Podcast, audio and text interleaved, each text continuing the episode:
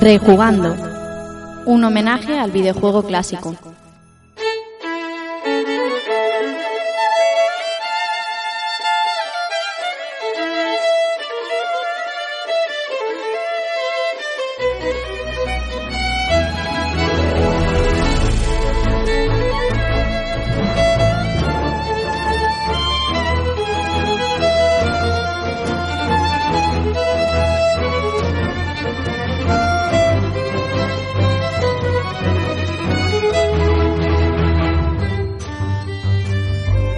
Hola a todos amigos y amigas, sed bienvenidos a un nuevo episodio de Rejugando y recibid un saludo de quien nos habla, Rafa Valencia.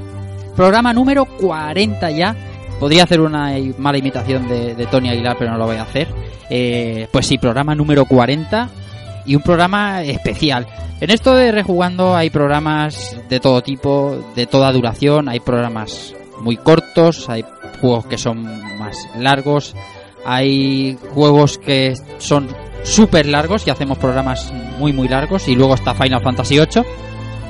Hoy no creo que lleguemos al nivel de Final Fantasy VIII en cuanto a duración, pero sí que va a ser un programa muy cargadito, por lo tanto bastante extenso. Como tenemos muchas, muchas cosas que contar, voy a presentaros a los que van a ser hoy mis compañeros de camino.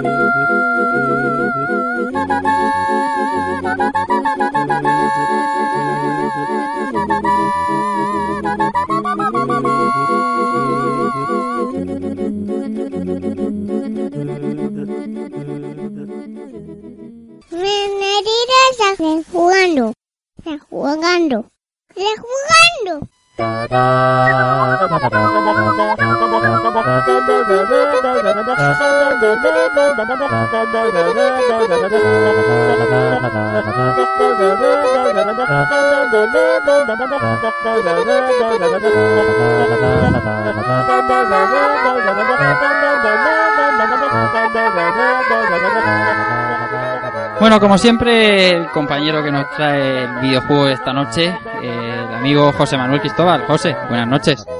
Pues muy buenas noches a todos. ¿Qué tal estáis?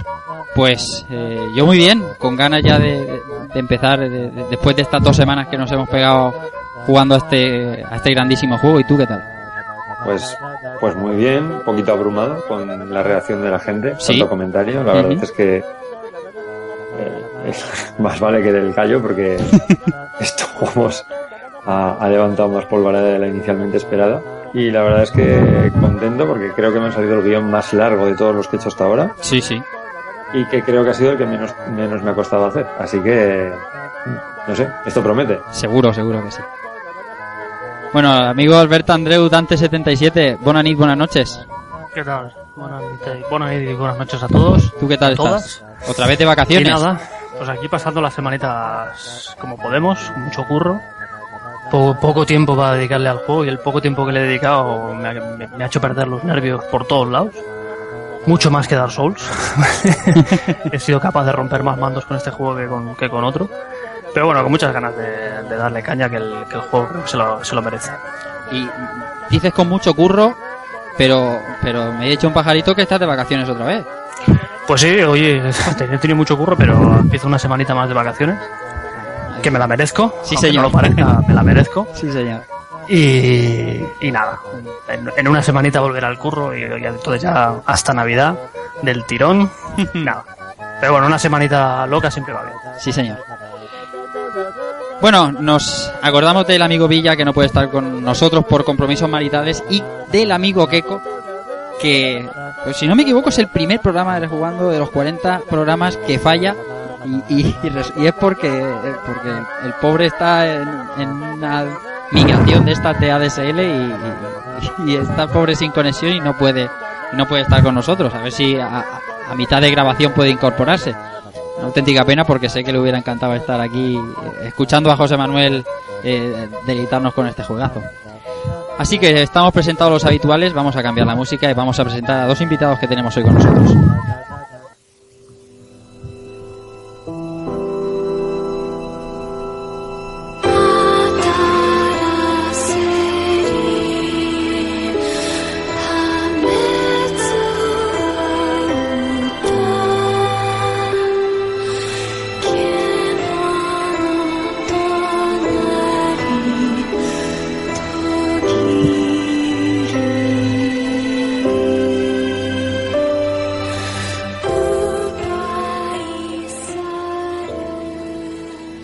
Esta noche nos acompaña una jugadora de pro, una, auténtica viciada, una yo creo que es la primera vez que tenemos una chica por aquí por rejugando, lo cual es eh, estupendo.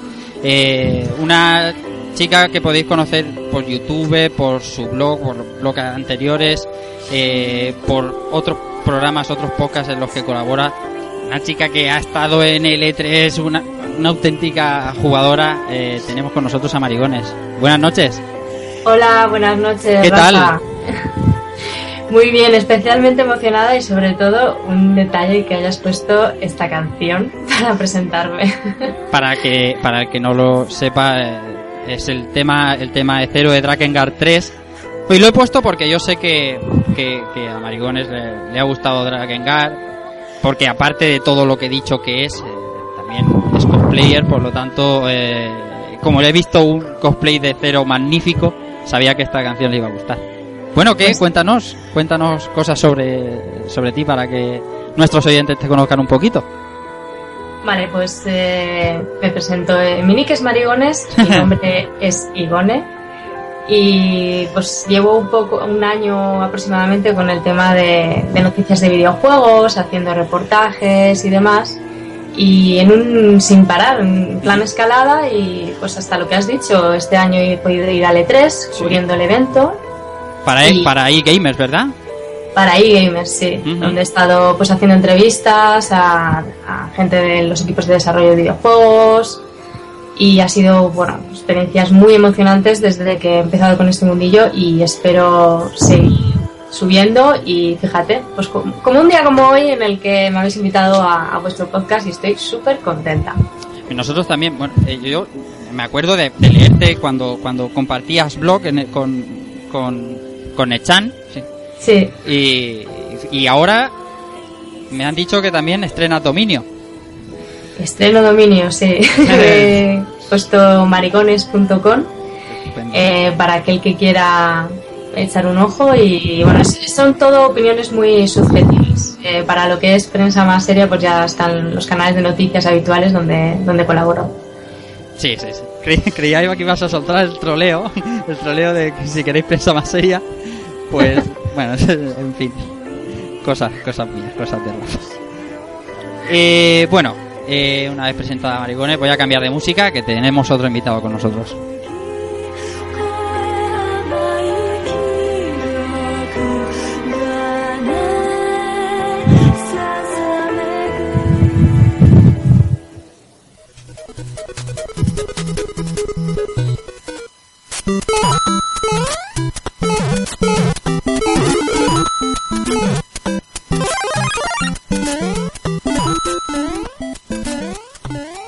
Pues hoy también nos acompaña un amigo que también le gusta moverse por esto de los eh, eventos eh, de videojuego clásico, como es el organizador de VAE Retro Valencia, el amigo Joan Barbera. Joan Barbera, mm, Joan, ¿qué tal? Buenas noches.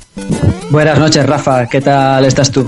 Yo bien, yo eh, encantado de teneros por aquí y, y, en especial a ti en una fecha como esta que ya está tan próximo el, el, evento que tenéis entre manos, tú entre otros muchos, que, que tenemos muchísima ganas de ir, como es ese va de Retro Valencia, ¿no? Pues sí, sí, no, y tenemos ganas de, que, de que estéis por ahí también. Esto, pues nada, eh... Esto, esto tiene pinta de ser en Valencia, ¿no? Dime, dime, perdón. Que tiene pinta de ser en Valencia. Sí, sí, Valencia va de retro, es el evento que lo vamos a hacer en la Universidad Politécnica de Valencia, el 4 de octubre. Y nada, pues habrá desde lo clásico que tendremos, lo clásico de los eventos, ya lo sabes, exposición, ordenadores, de todas las generaciones, aparte charlas, talleres, modificación de consolas, mercadillo y bueno, y, un podcast que me han dicho que, va a aparecer por allí. Sí, bueno, tú lo, puedes llamar podcast, nosotros lo llamamos, eh, nos invitas a cervezas y vamos, ¿sabes? Sí, sí, sí, sí, sí, sí que vamos a estar por allí, hombre, todo un placer, claro, claro. Y eso es, dices, 4 de octubre, 4 de octubre, eh, amigos, estamos grabando a 19 de septiembre, entonces es de, aquí a dos semanas, de 2014. lo, digo siempre porque si luego están escuchando esto en otro tiempo, que no, que ya ha pasado. Y, y bueno, entonces las expectativas, bien, ¿no, Joan? Pues sí, eh, las expectativas perfectas a nivel organizativo, pues nos estamos organizando bastante bien. Hemos conseguido que la entrada sea completamente gratuita. Es importante. Y además contaremos con, con, gente que dará conferencias eh, excepcionales. Desde programación de emuladores hasta una charla sobre microordenadores que dará Ron de RetroWiki. Eh, y la charla de, ordenadores personales japoneses, de videojuegos en ese mundo, del ordenador japonés, que la da Pepa Lacant. Sí, señor, al que esperamos tener en, nuestro programa, en el programa que haremos en, en Valencia, a ver si se sienta con nosotros en la mesa, junto con Joan y junto con los habituales que puedan acercarse, a ver si pueden estar ahí en el programa.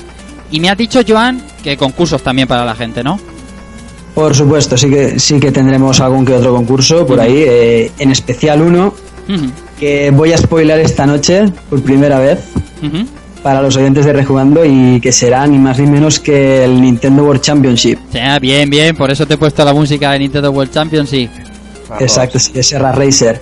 Pues nada, eh, los que los que vayan a venir al concurso, bueno, al evento y quieren apuntarse al concurso ya pueden ir practicando. También gratuito el concurso. Dime, dime. Gratuito también, entiendo.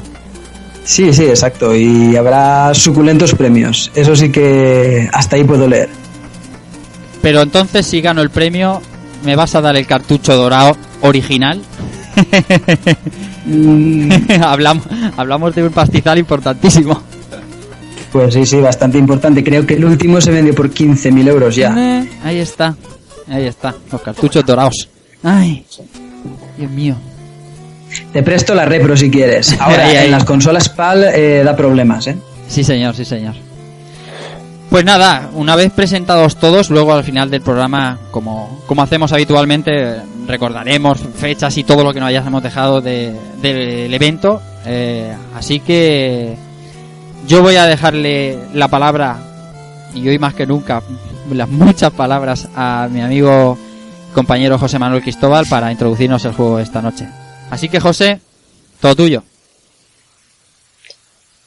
Bienvenidos de nuevo a la saga Makaimura.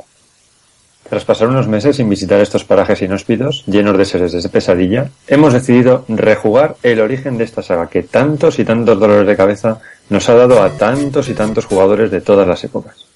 Esta noche vamos a disfrutar conociendo y recordando un mito de los arcades que tenemos grabado a fuego en nuestro corazón. Esta noche vamos a sufrir en compañía de zombies, plantas carnívoras, demonios y gárgolas. Pero sobre todo, esta noche vamos a morir. Esta noche rejugamos Ghosts and Goblins.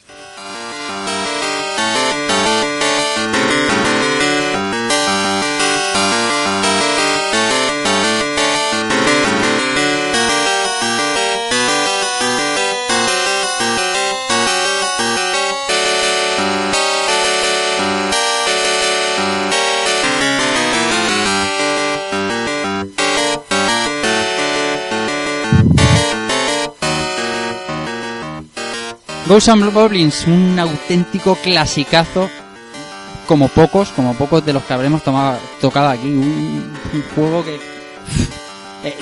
de hecho, ya lo ha dicho José Manuel, el, nivel de acogida entre la audiencia y los habituales del programa ha sido brutal. Por lo tanto, te das cuenta de que estás ante una auténtica leyenda del videojuego, José. Sí, digamos, leyenda, pero, pero, pero a todos los niveles. La verdad es que, bueno, como he dicho antes en la presentación, eh, estamos, yo estoy y entiendo que todos también abrumados por el, por la recepción que ha tenido el título. No pensaba que, que siguiera tan vigente en la memoria colectiva, lo cual es para mí un, un signo de que, de que estamos haciendo las cosas bien, tocando este tipo de títulos. Y lo dicho, he disfrutado escribiendo este guion, creo que como con ningún otro, ¿vale? Y además es que es que es porque, bueno, luego, luego hablaré de ello, pero esto me toca a mí muy dentro, este juego. Pues nada, ponnos en situación, amigo. Bueno, pues eh, cambiando un poco el, el orden de las cosas que solemos hacer, siempre Nuestros oyentes estarán acostumbrados a que empezamos hablando un poco de la compañía y demás. Bueno, al final las cosas han ido tanto de madre, hay tanta cantidad de material del que hablar que vamos simplemente a empezar contextualizando un poco Ghosts and Goblins. Entiendo que más o menos todos lo tenemos claro dónde sale, eh, dónde surge y cómo lo disfrutamos, pero eh, como creo que puede haber alguien que todavía no, no fuera un jugador o no fuera sido de los arcades en esa época, o sencillamente porque nos encanta volver a hablar de estas tonterías, vamos a darle un poco de contexto al tema. Y bueno, Ghosts and Goblins, como, como todos sabemos, es un juego clásico de libre, que huele a recreativo, que huele a los años 80, que huele a mirones buscando sitio en los laterales, que huele al típico listo que se ofrece a pasarte la fase y se come un codazo, que huele a tabaco y a repisa llena de quemazos y que huele a yonkis. Vamos, que sí, que todos los topicazos que, a los que estamos acostumbrados cuando hablamos de, mediados de los 80 y de, los arcades y que tan buenos recuerdos nos trae a todos los que llevamos ya unos añitos ya metidos en esto, ¿no? Vamos, que esto huele a nostalgia pura. Pura y exclusivamente nostalgia. Muy bien, pues, pues Ghosts and Goblins aparece en los recreativos en el año 85-86. Eh, a ver, quiero decir, el juego es del año 85, eso es seguro, es el año en que se publica. Pero lo que yo no termino de tener claro es que en el año 85 ya se empezase a ver por aquí. Yo no tengo claro en, mi cabeza si la primera vez que lo jugué fue un año o el otro porque era, era muy niño todavía, 7 años, 8 años, ahí estábamos. Entonces por eso digo que aproximadamente el año en el que nos empezó a aparecer por aquí, 85-86. ¿Qué es lo que me pasa a mí con este juego? Pues que la verdad es que yo tampoco termino de tener controlados todos los juegos que aparecieron este año. ¿Vale? Algunos sí, pero la verdad es que no todos. Y haciendo un poco de, arqueología de, la época, en, fuentes online, de, Arcade Museum y similares, eh, la verdad es que en este año 85 se publicaron unos titulazos bastante importantes. Y aquí pongo unos pequeños ejemplos para que, para que nos ilustremos de, de qué estamos hablando. Estamos hablando de cosas como Comando, de la propia Capcom, Gunsmoke, también de Capcom, City Connection, Green Beret, Gradius, oh. Gear Kung Fu, ah. Gauntlet, Hang On, Super Mario Bros., Super Punch Out, y solamente he destacado 10 o 12 títulos. Y solamente estoy hablando de arcades, hablo de Super Mario Bros. en versión arcade, porque por ejemplo este año también fue cuando Nintendo puso en los arcades el sistema Versus, que supongo que también sabréis de qué estoy hablando, estas máquinas que están así como encontradas que hacían como una especie de por de los juegos de NES para dos jugadores. Sí. La cosa es que realmente si tú te pones a buscar en fuentes salen unos cuantos juegos que, que son muy, muy, muy, muy potentes. Muy potentes. Me ha sorprendido sobre todo mucho Hang Porque siempre he considerado que este juego era un poquito posterior. Porque comparativamente con los otros es el, yo creo que es el que más destaca por gráficos, propuesta, con la moto, todo el rollo. Pero vamos, que estamos hablando de temas, de temas potentes, ¿vale? Y bueno, lo dicho, lo dicho, eh, muchos otros títulos, ¿vale? Eh, lo que pasa es que la verdad es que sí que es cierto que revisando la lista me han venido grandes momentos jugando delante de los mandos estas recreativas. Y digo jugando, jugando y muriendo, porque bueno, como todos sabemos, estos juegos estaban pensados y diseñados con un único objetivo, que era sacarnos la mayor cantidad de pasta posible. Y eran partidas rápidas, de consumo rapidísimo y de tú realmente te pones a analizar este tipo de arcades de mediados de los 80 y la duración media de una partida de la cosa de 10 minutos aproximadamente. Todo lo más, sí señor. Sí, sí. O sea, todo lo que pasabas de ahí estabas ya con un nivel de maestro importante. El puto amo, el puto amo del salón. Sí, sí, sí. Tú veías, había arcades de, aparte del, que hablamos hoy, de los que hemos hablado, eh, de esto de que llegas al tercer nivel y dices, hostia, este controla, eh, este cuidado. Sí, sí. Y luego aparte, el desarrollo de los títulos era de, pues del orden de cuatro o cinco fases y ya. O sea, eh, el nivel de dificultad era mucho más alto. La verdad, eso es cierto. Estaban pensados, como digo, para sacarnos la pasta, para ello se hacían difíciles y sobre todo estaban pensados para divertir. Porque yo creo que estos títulos son diversión pura. O sea, son píldoras, lo dicho, de, juego de 10 minutos, pero de pasártelo en grande. Y yo creo que eso es lo que les hace todavía estar vigentes a día de hoy, porque obviamente el corte a nivel gráfico, a nivel sonoro, no lo pasan. Eh, me refiero a, si nos ponemos un poco exigentes, alguien que no lo jugas en su momento, sin el componente nostálgico detrás, pues le va a tirar para atrás. Los controles no son precisamente la quinta esencia de la precisión, pero tienen algo. Tienen algo. Bueno, insisto, muchos títulos, grandes clásicos, pero de verdad, para mí, ninguno se equipara a este Ghost Goblins. Y vale, Mario es lo que es y Hang es un referente, sí. Y ver boxear a Little Mac siempre ha sido lo increíble. ¿Qué decir de Gradius, ¿vale? ¿No, Albert?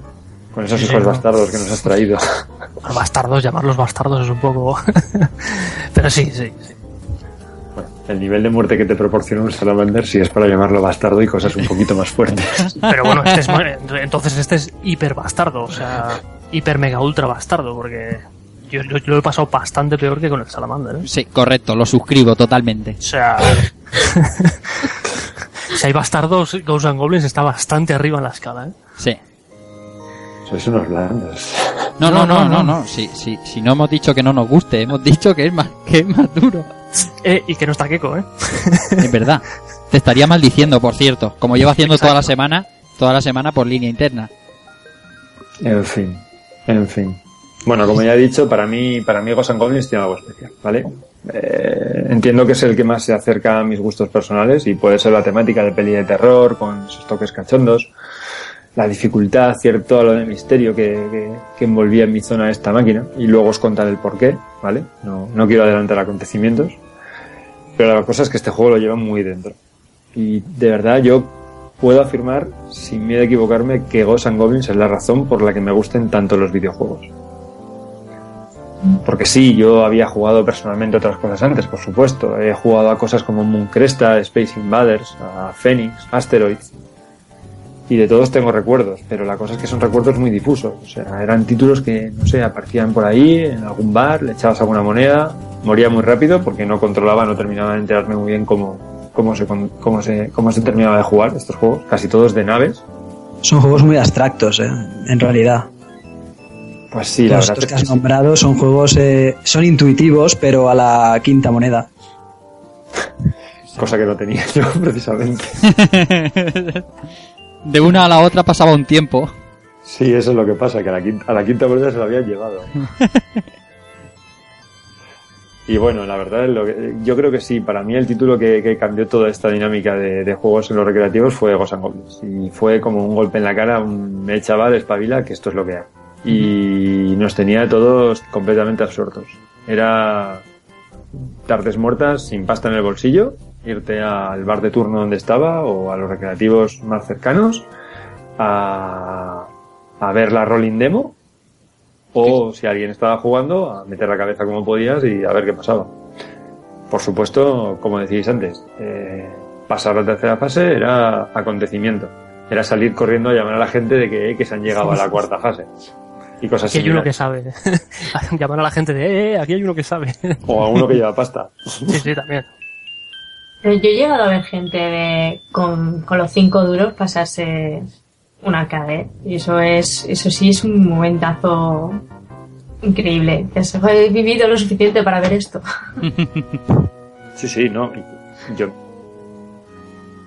con cierto nivel de dificultad. Por ejemplo, uno de los que hicimos, el primer título que hice cuando empezamos rejugando, Toki, yo Toki sí que me lo zumbaba entero, con una sola partida. Y es bastante más largo que este, pero no es tan duro ni de, vamos, ni de cerca. Pero vamos, ni la sombra. Yo, de, de los juegos que hemos nombrado arriba, bueno, a ver, alguno de ellos, pasarse a Gauntlet yo creo que es directamente imposible, porque es, es eterno. Y los demás, yo no he visto a nadie pasárselo uno entero de una sola partida. Llegarse muy lejos, sí. Por ejemplo, Gunsmoke es un juego que, ojo, es muy duro y muy largo. Creo que son 12 fases lo que tiene. Y bueno, hay que tener unos reflejos muy importantes. Y ahí sí que he visto a alguien llegarse a como a la octava, la novena con una sola partida y pasárselo sí, pero con ya con, o sea, abrir la bolsa de las monedas para empezar a, a continuar lo que fuera por pasarse los 12. Pero bueno, que volvamos un poco a Ghosts and Goblins, que es lo que nos ocupa. Y lo dicho, a mí, a mí es que me marcó mucho, ¿vale? No sé si es los esos zombies azules, esos fondos misteriosos, esa música tenebrosa. Sobre, pero sobre todo, sobre todo y ante todo, esa dificultad endiablada que hace que las pocas veces que teníamos pasta para jugar, pues la gastáramos en partidas que, como no te funcionasen bien las cosas, en dos minutos has acabado. Y, Pero no sé, bueno, no sé, perdón, no sé, no sé qué es lo que tiene, supongo que es la gracia que tiene el Ghosts and Goblins, es el, el, el pique que te, que te genera. No sé, y supongo que en la época también no- nos pasaba, ¿no? Es decir, ostras, tienes los cinco duros y llegabas hasta un punto. Ibas al día siguiente, echabas cinco, cinco duros más y, y avanzabas un poquito más, ¿no? No sé, yo creo que el pique este de, de los arcades y de, este tipo de juegos es el que realmente engancha. El juego te pica, o te picas tú con el juego. Sí, yo. Esta época en concreto de los arcades, que los arcades también, pues como todo, aunque sea un entorno, un, fenómeno joven, por así decirlo, porque tampoco se desarrolló a lo largo de tantos años, eh, sí que tiene sus propias épocas, también eso es cierto. Y en esta, esta es la época de endiosar a aquel que era capaz de avanzar en los juegos, eso está clarísimo. O sea, eran tan tan duros y tan tan frustrantes en muchos casos que, que, que lo que nos hacían era eso, pues que en cuanto alguien era un poquito bueno, pues pues lo teníamos casi como, como la referencia. Y Ya, ya, pero tú, eh, tú querías ser el bueno. Tú, tú Claro, lo claro, intentabas. claro. Tú le, le echabas ahí tus moneditas porque tú querías ser el, el molón del, del recreativo, del bar o de donde fuera, ¿no? Y no sé. Y muchas veces aprendí, y muchas veces aprendías de, de ese mirándole jugar la partida. Claramente, claramente. Sí, sí. Viendo cómo moría ahí dos o tres veces, decía, ahora va a morir por aquí, mis cojones, voy a morir. Yo tengo, yo tengo un amigo que siempre hacía exactamente lo mismo. O sea, traía una máquina nueva, le echaba el ojo y se tiraba como cosa de un mes entero viendo jugar. Y al mes aproximadamente jugaba la primera partida. Buah. Y con la primera partida, Ya llegaba lejos. sí, sí, es que dices, pero Tira el claro, es puto que te lo has aprendido. Mamonazo. O sea, Claro. era- Se- lo masterizaba viéndolo y luego llegaba y lo tenía. Se así. considera cheto, ¿eh? Sí, era cheto. Se pasaba la vida en, en lo que era el YouTube entonces, que era el, el, el- el- el Player 2, el Player 2, y se pasaba ahí viendo ahí el gameplay un mes. En esa época no éramos youtubers, éramos mirones. Sí, sí, sí. Pues eso es, eh, no sé, la época la verdad es que es genial. Mm, A mí me, una época me encanta rememorar. Tengo que reconocer muy probablemente que no me sentiría ahora muy cómodo si mi hijo fuera a los sitios donde iba yo. Tengo que ser Eso es, eso es verdad. Y voy a contar, voy a contar aquí, mandanga para los oyentes. El otro día nos mandó José Manuel una foto del antro que él regentaba, o sea, que él visitaba asiduamente para viciar. Nos mandó una foto y, y nos dice, vosotros estaríais aquí, estaríais contentos con vuestros hijos aquí dentro. Y era, la foto era un poco como de Silent Hill, ¿eh? Sí, sí, sí. Sí, sí, La verdad, totalmente. sí, no. Eh, la verdad es que, bueno, el bar lleva varios, bastantes años ya cerrado y demás, pero es que, claro, tú ves la foto ahora y es una puerta con telas de araña que lleva mucho tiempo cerrada y demás, con la pintura caída y tal, y parece chunga, pero es que en ese momento era más chungo todavía. Porque es que imaginaos el bar típico donde se juntan la cuadrilla de junkies, pero no junkies de decir, no, los típicos macarretas, no, no, junkies, o sea, te, sí, de- de- junkies, De aguja en la vena. Sí, sí, de los mismos, del chándal, de, de táctil, de mitad de los 80, Wow. de, de ir con el, con el SEAT 124 por ahí a, a- Sí, sí, jockey, el jockey. Es que estaban ahí, o sea, es que tú entrabas a ese bar y ese bar no había luz de ningún tipo, pero ni a las 4 de la tarde ni a las 12 de la noche. O sea, era un bar que estaba totalmente cerrado, oscuridad, una máquina, allí se acercaban y nosotros metíamos allí, eh, sí, alguna partida y a verles jugar. Y dices, pero es que están ahí, y dices, Sí, sí, sí. sí que lo sabías también, porque dices que son yonkis, ya, pero. bueno, mientras no, yo qué sé. Hay respeto, hay respeto, hay respeto. Yo- aquí había un sitio igual, había un sitio igual y cuando escuche que esto, seguro que... Y el sitio se llamaba, además es que lo ha escrito José perfecto, Yonki, sitio oscuro, una máquina al fondo, y se llamaba De aquí no paso. Así que, o sea, era para rematar el nombre. Que tú entrabas ahí, pero claro, eras, eras un niño, te respetaban, te respetaban. Hemos llegado hasta ahora, ¿no? O sea que tampoco no, Correcto, exactamente, exactamente. no fue tan malo. No, Bueno, una cosa es que hayamos sobrevivido, otra cosa que no fuera tan mal, ¿vale? O sea, dejémoslo ahí. Bueno. Estamos aquí, es lo positivo. Pero conocías de, de buena, de buena tinta el mundo, el mundo tenebroso y no sé, supongo que nos apartaríamos de él por conocerlo, no sé. Yo tampoco lo veo tan, tan, tan malo. Yo es que creo que eh, es que yo ven- veníamos, yo creo que toda nuestra generación veníamos muy, o al menos la sensación que tengo, ¿no? nos habían metido mucho miedo con ese rollo y estábamos bastante acojonados. Luego, También, también puede ser. bueno, al final las cosas han ido por otro camino, pero bueno, que nos, despedi- no- no- nos estamos desviando un poco pero- sí, bastante. Sí, vuelve. lo que es el tema. Vuelvo, vuelvo, vuelvo, vuelvo, vuelvo. Recreativos, recreativos, que no lo llamamos ni arcades, recreativos, recreativos. Animales de recreativo, típico iluminado, que se pasaba Sala de casi todas máquinas, las máquinas que sala de traía. máquinas. Sí, señor, sala de máquinas. Sala de- vamos a la sala de máquinas. Nosotros los recreativos. Sí, sí, aquí sala de máquinas nada. Eh, aquí por la zona de Elche nada, aquí recreativo. Sea, El recreativo. Yo no sé si en Cataluña o, o- o en mi círculo, pero vamos a la sala de máquinas. Para mí siempre han sido recreativos, o como decía mi padre, a jugar a los marcianitos. Eso siempre. Que me lo sigue diciendo ahora. Dices, bueno, marcianitos, bueno, vale. Que me sigo oyendo. ¿Qué, te di- dice? ¿Qué haces? ¿Un programa de radio? Ah, pero de eso de marcianitos y eso. Esa mierda. Sí, en fin. Que lo dicho, época, época bastante mítica para, no sé si para todos, pero para, estoy seguro de que para una gran cantidad de nuestros oyentes, porque somos todos unos viejunos, al menos de espíritu. Bueno, yo, yo en el 85 tenía menos un años, así que Tú, tú no eres viejo. Tú eres, un chaval que estás donde tienes que estar, no como nosotros. Nosotros ya, yo caté los recreativos, pero un tiempo después, allá por el 90. A Joan le ha pasado un poco como le pasó, le pasa al amigo Fran Friki, que, que ha estado por aquí varias veces, que, que es un, es un viejo joven. Es Sí, un viejo estoy joven. desplazado. Sí, es un joven que, ha disfrut- que está disfrutando ahora de, pero es, es viejo joven. De hecho, me acuerdo, es que me acuerdo la primera vez que vi unos recreativos, que iba con mi padre de la mano, tendría unos 4 o 5 años, iba con mi padre de la mano y me llamó la atención, pasé por delante de unos recreativos que se llamaban, además me acuerdo del nombre, eran Recreativos Juanito el Loco, Toma ya. Yeah. que era el nombre del tipo que regentaba el local y, ah, y me acuerdo que quería entrar, tiré de mi padre, claro, mi padre tiró de mí, me pegó una hostia y seguimos para adelante. Y creo que estuve toda la tarde dándole la paliza con quiero ir ahí, quiero ir ahí, quiero ir ahí. Pero al final la cosa quedó ahí. Total, que a la semana llegó mi padre con una NES y bueno, ya me olvidé de los recreativos un tiempo. es un buen cambio. Toma niño, calla. Y luego ya la época en la que regresé a los recreativos, pues ya era la época Neo Geo. Hmm.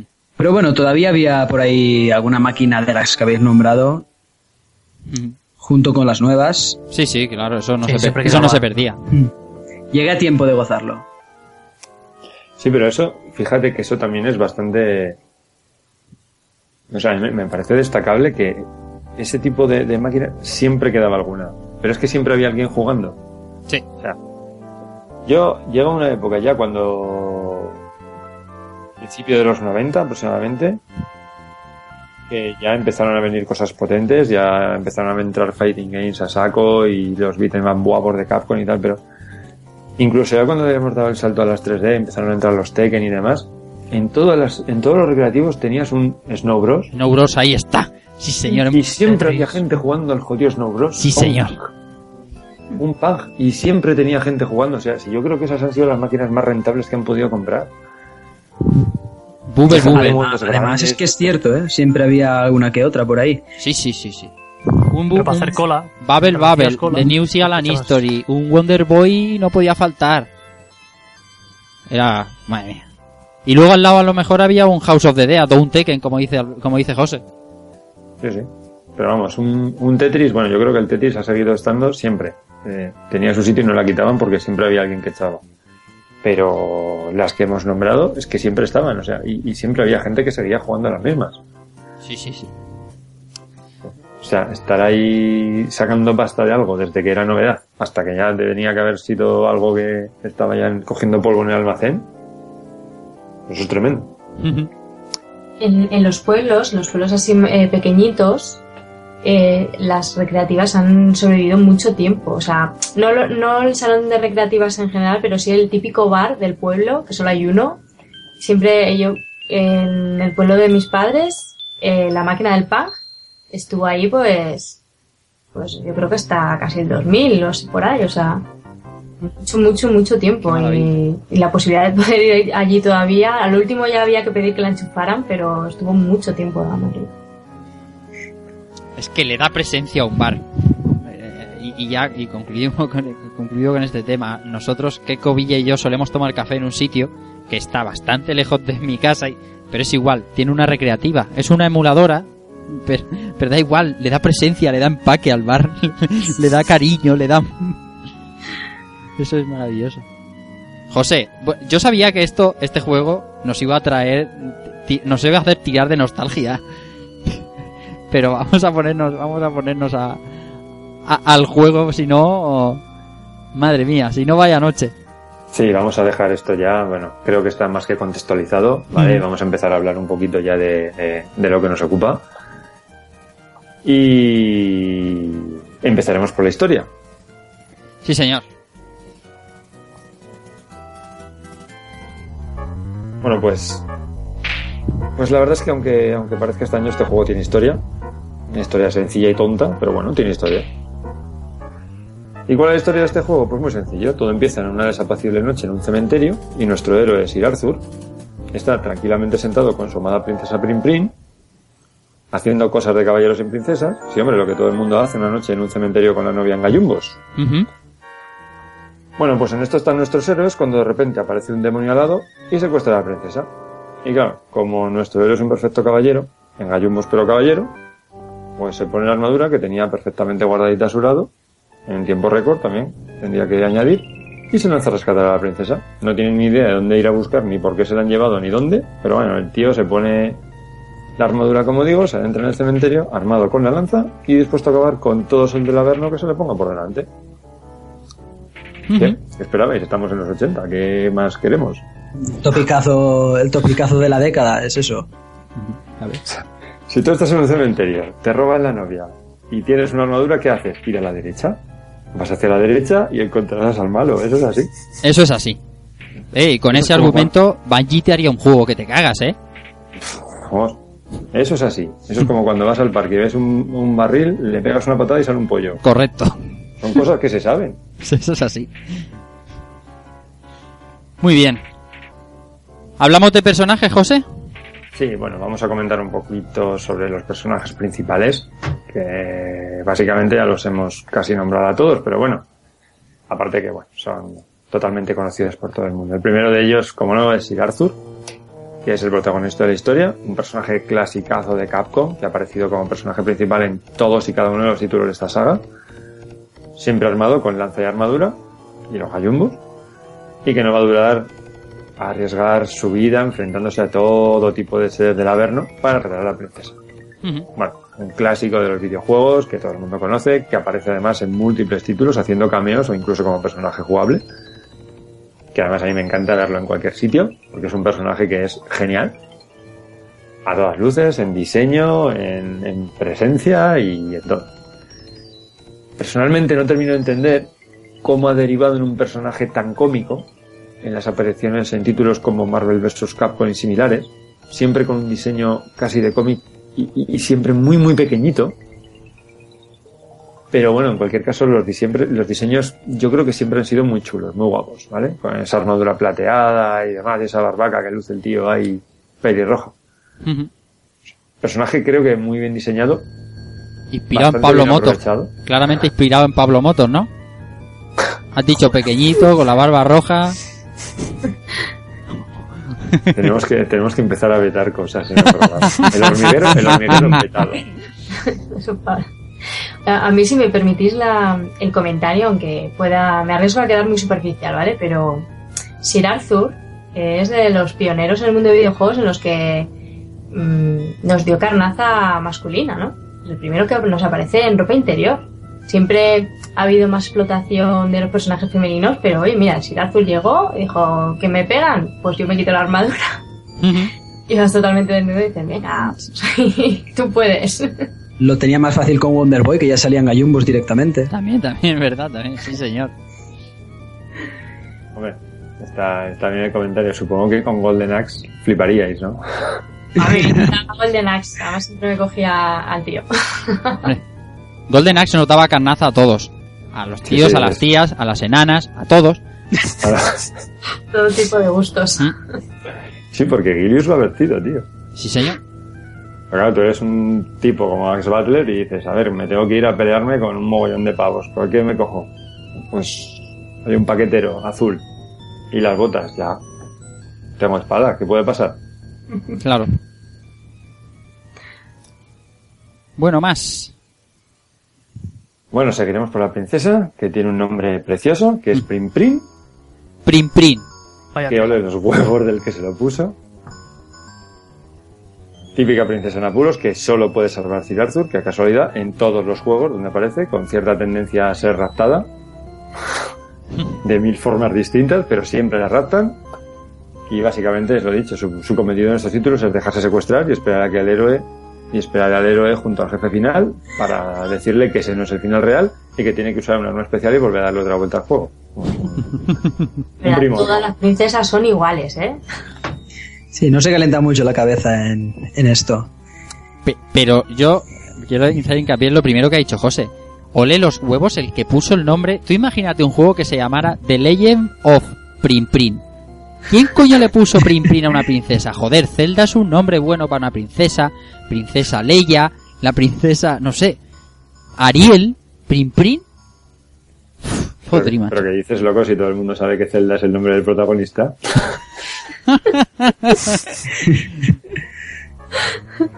tener, en cuenta, en cuenta que en japonés no supongo que sería de otra manera. ¿eh? Pero plin, plin, plin, porque la R, plin, plin, porque la R no saben hacer, hacer plin, plin la PR no la saben hacer, entonces supongo que sería Purín Purín o algo Purín así. Purín. Pero bueno, que también tiene tela.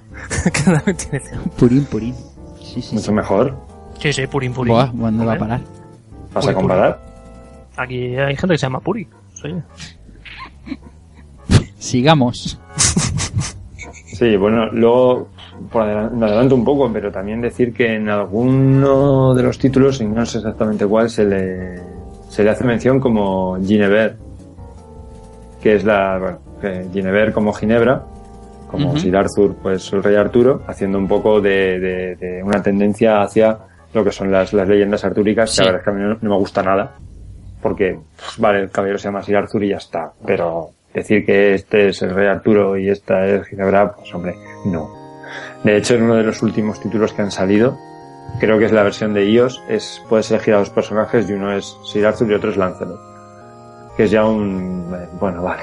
Hmm. Si tiene que ser así ya, pues que sea, pero joder. Bueno, el último ya, el último... O, no. El jefe final, Astaroth. ¿Vale? Eh, pues bueno, Astaroth es el demonio detrás de la trama de secuestro y el último enemigo del juego al que deberemos derrotar para rescatar a la princesa.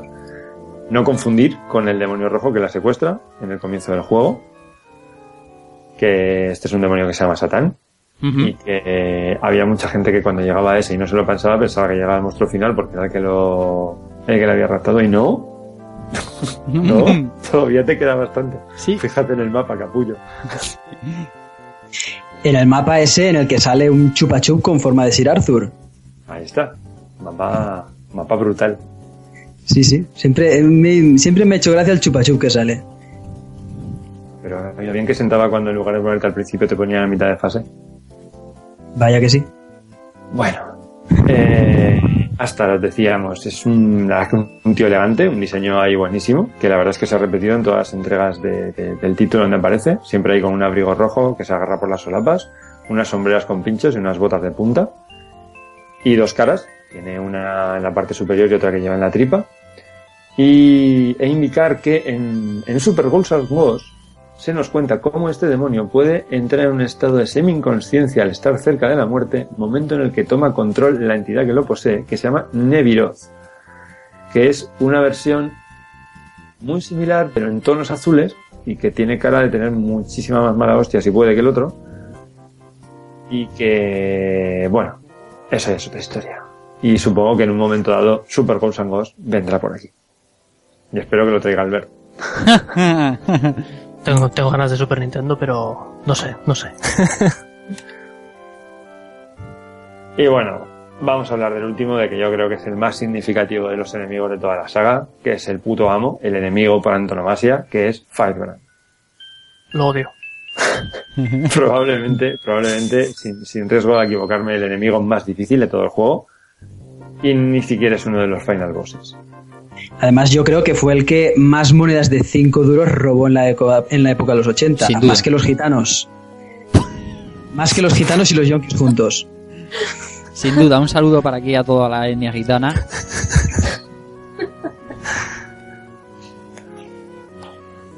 Bueno, tal es la carisma, el carisma de este personaje que ha protagonizado, ha protagonizado su propia saga de juegos, eh, la saga que es Gargoyle's Quest o Makaimura Gaiden en su nombre original, concluyendo con el magnífico Demon's Crest que ya tratamos aquí en Rejugando, un juego que tuve el placer de traer y que, y que creo que, que es totalmente, totalmente increíble. A mí me lo descubriste y, te lo tengo que agradecer. ¿eh? Sí, a mí también. Porque la verdad es que es un juego que, que le puedes echar unas horitas ahí y está, está muy chulo, ¿eh? Sí, sí. Para mí también, un juego pasó desapercibido hasta que vino por aquí, auténtico, una auténtica pasada, o sea, es, magnífico de Crest. Y bueno, siguiendo hablando de Firebrand, eh, decimos que esto es un enemigo tremendamente difícil. ¿Y por qué decimos que es tan difícil? Pues porque tiene un patrón de ataque que es completamente aleatorio. Sencillamente es imprevisible y además es rapidísimo. Aparece siempre agazapado, en una posición de medio adormecido, y nos deja darle dos, tres golpes, si somos muy rápidos, pero se despierta y echa a volar. Y a partir de aquí, haz lo que puedas. Se lanza contra nosotros, pero nunca sabes cómo se va a lanzar, porque a veces se lanza directo, a veces se queda más corto, a veces se pasa por detrás, nos ataca con proyectiles. Eh, y, sencillamente es lo que decimos. Es que es tan aleatorio que no le puedes predecir, por eso lo hacemos, por eso lo hace tan tan complicado. Y bueno, cuando ya salen dos juntos, sencillamente somos carne de cañón. Yo solo, solo comentar que el, vídeo de, Saigo, supongo que lo habréis visto todos, que se pone a jugar literalmente con Fireproof a saltar en, bueno, lo va esquivando luego, lo comentamos. Bueno, pues luego lo comentaremos, pero que es, es, alucinante. Esa parte a mí me volvió loco, verlo jugar con el Fireball. A mí me volvió loco por las dos cosas. Por verlo jugar y por qué lo hizo. Porque yo sí, sí, no, no, por eso, por el, por el desenlace que contaremos después, ¿no? Pero que... No saben al Saigo. Sigamos. Bueno, no sé. Eh, ya están. Los personajes están comentados. Está la historia. La historia la tenemos encima de la mesa. Así que nada. Esto empieza. Vamos a contar un poquito cómo se juega este juego, ¿vale? Para que nos situemos un poco. Entonces, lo primero de todo. ¿Qué tipo de juego es Ghosts Goblins? Y aquí me gustaría que me respondieseis vosotros. ¿Qué os parece Ghosts Goblins? ¿Qué tipo de juego diríais que es? Uf, me tiré un poquito, un poquito de plataformeo. Y yo qué sé. Y, arcade de A a B. No sé, no sé cómo definirlo tampoco. Yo diría que es uno de los primeros survival horrors donde era un, survival sur morir, porque no hacías otra cosa que morir y morir. Eh, disparar, saltar, moverse de forma injusta, morir. Que te ataque Firebrand desde todos los lados. Huir de él y que te aparezca por el otro lado. Cualquier cosa pues es posible. Bueno, vamos a tratar de condensar un poco todo lo que hemos dicho, ¿vale? Eh, ¿Qué tipo de juego es Ghost Goblin? Ghost Goblin es, es, a todas luces, es un plataformas de acción. Eh, disparamos, saltamos, eh, diferentes niveles de, altura, enemigos. Decimos que es muy difícil, decimos que es el primer survival horror, decimos que es injusto. Injusto yo no creo que sea, ¿eh? Pero bueno. Es injusto. Es, sobre todo es frenético. ¿Por qué es frenético? Por una cosa muy sencilla. Y es que los enemigos aparecen continuamente y no sabemos de antemano por dónde van a venir. El respawn de enemigos es continuo. ¿Eh? En la zona donde nos encontremos, si estamos en el inicio, nos van a venir zombies. Pero no sabemos de dónde nos van a venir. Los zombies salen del suelo, salen por la derecha, salen por la izquierda, salen por donde nos encontramos y nada nos asegura que un salto no nos vaya a hacer caer encima de uno de ellos. Por lo tanto, nos exige que tengamos todos nuestros sentidos dedicados al juego. Pero además, con un nivel de concentración bastante, bastante elevado. Después, más cosas a decir del, del, tipo de juego. Eh, tenemos todo en nuestra contra, ¿vale? Es el tipo de juego que cuando cometemos el primer error, normalmente tenemos efecto cascada. No nos recuperamos. Sí, sí, sí, sí. Eh, eh, entonces, nuestro, nuestro objetivo principal, eh, cuando, cuando no somos maestros en el juego, cuando no dominamos el saco, es intentar llegar al siguiente checkpoint. Afortunadamente el juego nos deja llegar hasta el centro y lo único que nos preocupamos ya no es tanto en los enemigos, ni en sumar puntos, ni intentar conseguir un extra, sino en, por lo menos, que la próxima vez que nos maten no empecemos desde el principio. Tiene algo bueno a este respecto, y es que luego comentaremos un poco, pero el armamento no lo perdemos. Entonces, nosotros ya veremos, luego comentamos un poco las armas, pero si conseguimos un arma mejor, la muerte no, no significa perder esa ventaja. Si nos hubieran quitado eso, esto sería imposible. Sencillamente. Otra cosa que lo hace tremendamente difícil o injusto es que los saltos no tienen corrección. ¿Vale? Si saltas, saltas. Y si caes, caes. Y si caes encima de uno, caes encima de uno. Te jodes. es más. Mm. Es lo que hay. ¿Vale? Pues, si unimos que tenemos un respawn continuo de enemigos, que salen por donde les da la gana, que tenemos enemigos a mitad de fase, que aguantan incluso más toques casi que los jefes finales. Que nuestra única pelea es llegar al checkpoint, que solo aguantamos dos toques, porque tenemos, vamos con armadura, es un primer toque, nos la quitan, un segundo toque es muerte, pues además de eso, tenemos un tiempo muy corto para pasarnos la fase. Doy fe, se me ha acabado más de una vez. Cortísimo. Entonces, con toda esta conjunción de factores tenemos un juego que tenemos que conocernos las fases, tenemos que conocernos el tipo de, el tipo de enemigos que vamos a tener en cada una de las zonas. En, en las fases además tenemos diferentes recorridos en según y qué zona. Tenemos que saber por dónde ir, los enemigos que nos van a aparecer, ser ágiles porque, las, porque los ataques no son predefinidos y además estar en continua tensión porque el tiempo es acuciante. Vamos, un festival. ¿Vale?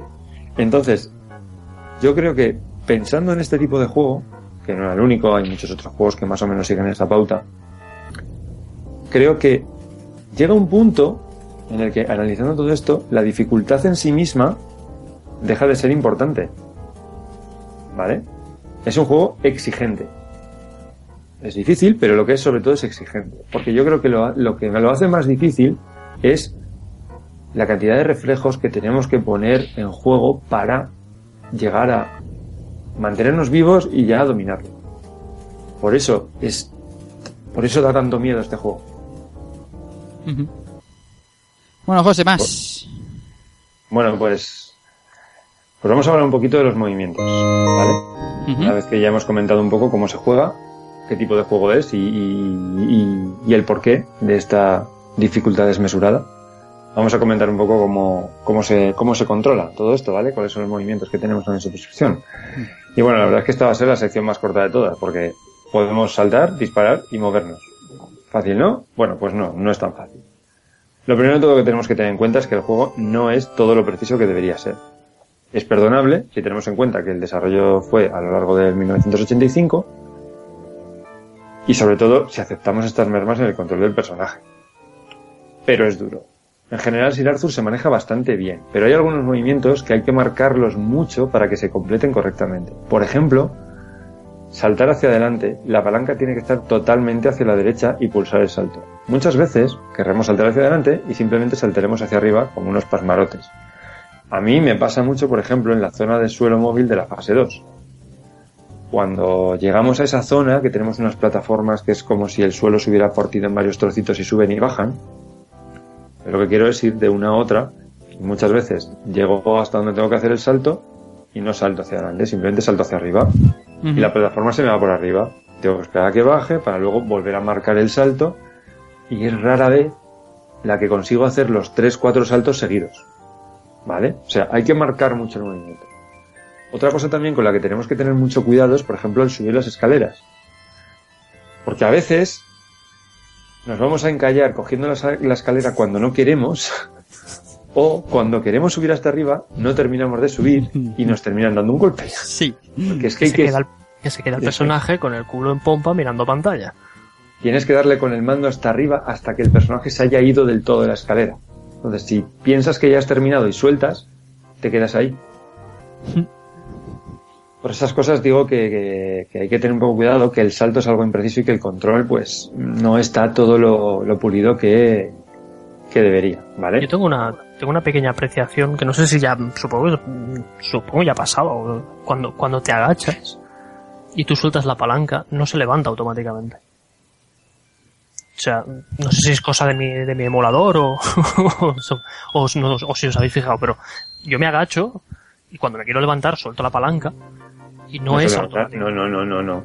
o sea, tú tienes que agacharte, soltar la palanca y al cabo de un rato se levantará. Y eso me ha fastidiado en más de un, en más de un momento, ¿eh? No, no, eso se ve.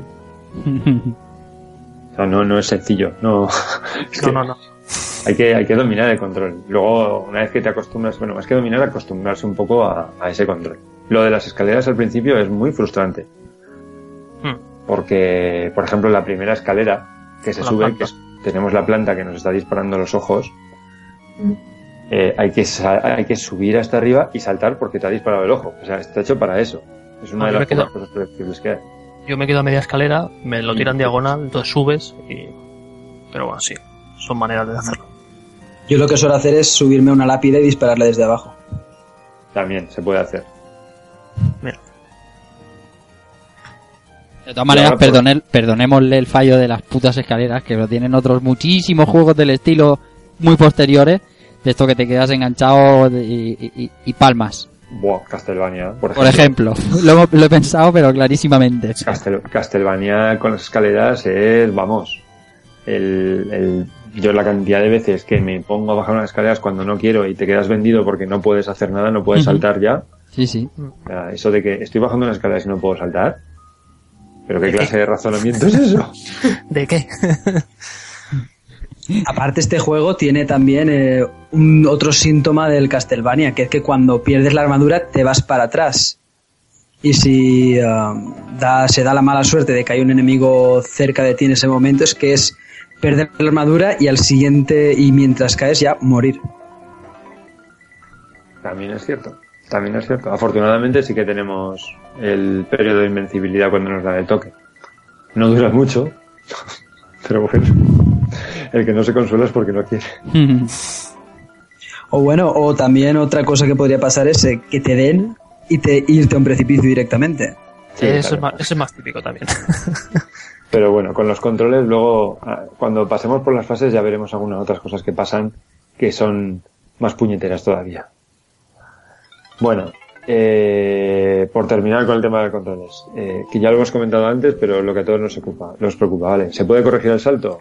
Es decir, si saltamos hacia adelante, ¿podemos hacer algo para cortar el salto? Pues no. En teoría no. Pero, bueno, si tras saltar hacia adelante empujamos la palanca en dirección contraria, parece que algo ganamos. ¿Vale? Yo creo que se trata más bien de un autoplacebo. Pero, vamos, que lo que hay que tener en cuenta es que si saltas, has saltado. Y hay que tenerse las consecuencias. Y ya. Sí. Salto de fe. Salto de fe, exactamente. Salto de fe es una buena. Te falta el carruaje de paja, pero salto de fe. Sí, sí, sí. sí. Sí, eso es- no, eso es- no se puede planear casi, o sea, yo, al menos la versión de la, de la Super Nintendo, o sea, si saltabas y no presionabas hacia adelante, solamente podías saltar hacia arriba, y si presionabas hacia adelante, planeabas un poquito, pero vamos, que, que enseguida te aparecía un ataúd por debajo y adiós. Se acabó, como dice, como dice Albert, salto de fe porque, porque Sí, sí. si salta, cosa si salta y sale un zombie te jodes. Punto. ma- mayormente, o sea, Sí. es lo que hay. Tú saltas y disparas, porque bueno, eso bueno, seguro lo- luego lo hablamos. Saltas y disparas y, y que sea lo que Dios quiera. No, lo que pasa es que cuando, cuando saltas, normalmente hacia adelante lo que haces es protegerte. Saltas con un disparo para que el disparo vaya por delante y si Claro. sale alguien de sorpresa, pues se lo come. Claro, claro, claro. Eso lo habéis llegado a pensar, Albert. Y tanto, y tanto. Esa, Ah, bueno, esa- técnica sí, esa técnica sí. Yo re- Pero- re- relleno, relleno la pantalla de lanzas. La puta es cuando me sale la antorcha, que luego la- ya lo comentaremos, pero... Eh, pero Y sí, hacia abajo no dispara, vamos. Que tú saltas, No, bueno, si vas adelante, pues para abajo, pero Ni hacia abajo ni hacia arriba. No, en este primero, aquí se dispara para adelante. Mega Man Style. Bueno, hab- hablando de disparos, José, armas. Bueno, pues vamos a las armas y en primer lugar vamos a contar los diferentes tipos de armamento que tenemos y las características de cada uno de ellos. Muy brevemente, porque tampoco lugar a mucho más, ¿vale? Empezamos con la lanza, que es el arma básica de Sir Arthur. Y esta es con la que comenzamos la aventura, como decía. Eh, podríamos decir que es de tipo medio, decirlo algo, ya que tiene una velocidad media más o menos de disparo y una longitud de alcance, pues buena.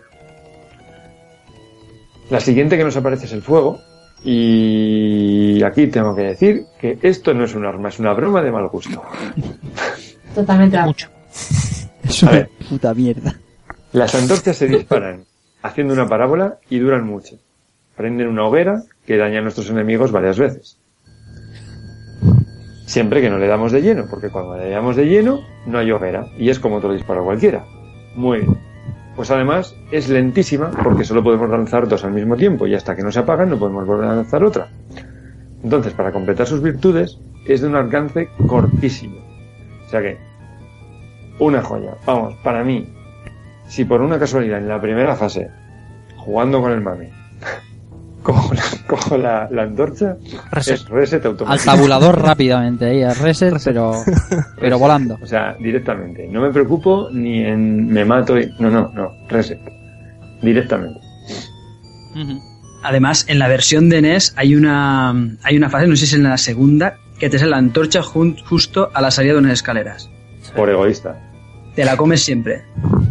Eso te, eso te sale por egoísta. Sí, ¿Te la comes siempre o no? Hay, hay modos, hay modos de, de hacer que desaparezca. No, en la de NES no, en la de NES puedes Ah. irte al principio de la pantalla que no desaparece. Sí, sí, en la de NES, en la de NES. Yo el otro día viendo el- a Cinemasacre a... a eh, Al Angry Video sí. Nerds, eh, hay un hay un ahí una movida que te cagas para Si esquivar no la- su- dice que si no subes para arriba, porque hay un segundo un piso por encima, eso es si no vas arriba a buscar la monedita, por eso Claro. supongo que es lo de egoísta, eh, eh, no te aparece la antorcha donde eso la era escalera. que yo, vamos yo lo descubrí el otro día pero vamos es que espectacular Sí, Ese, ese, ese vídeo es básico, ¿eh? eso es eh, el capítulo 108 si no me equivoco de Angry Video Game Nerds es, eh, está en español por ahí subtitulado es un más más viewing Vamos. Es, yo creo que es de los mejores que ha hecho, ¿eh? De los mejorcitos. O al menos de los que más me ha gustado a mí.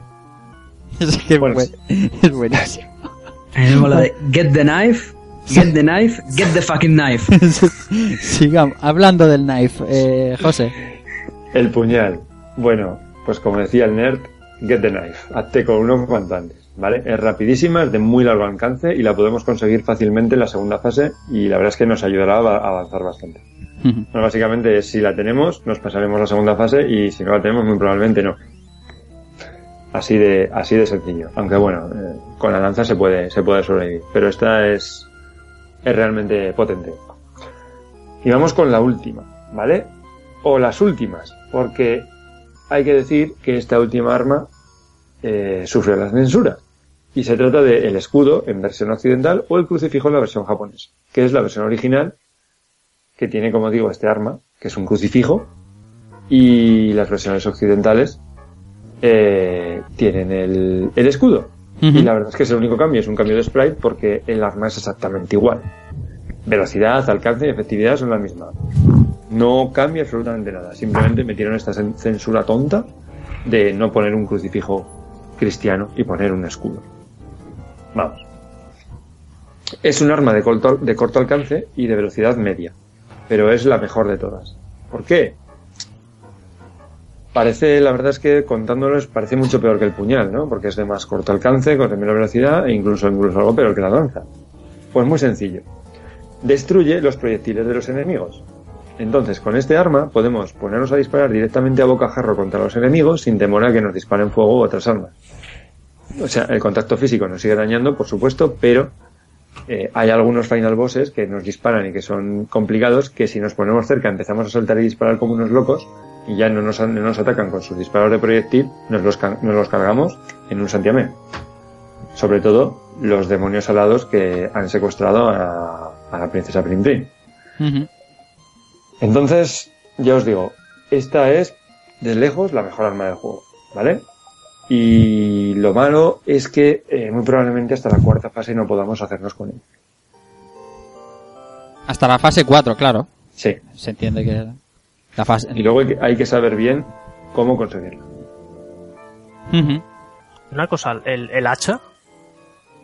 No, sí, el arco.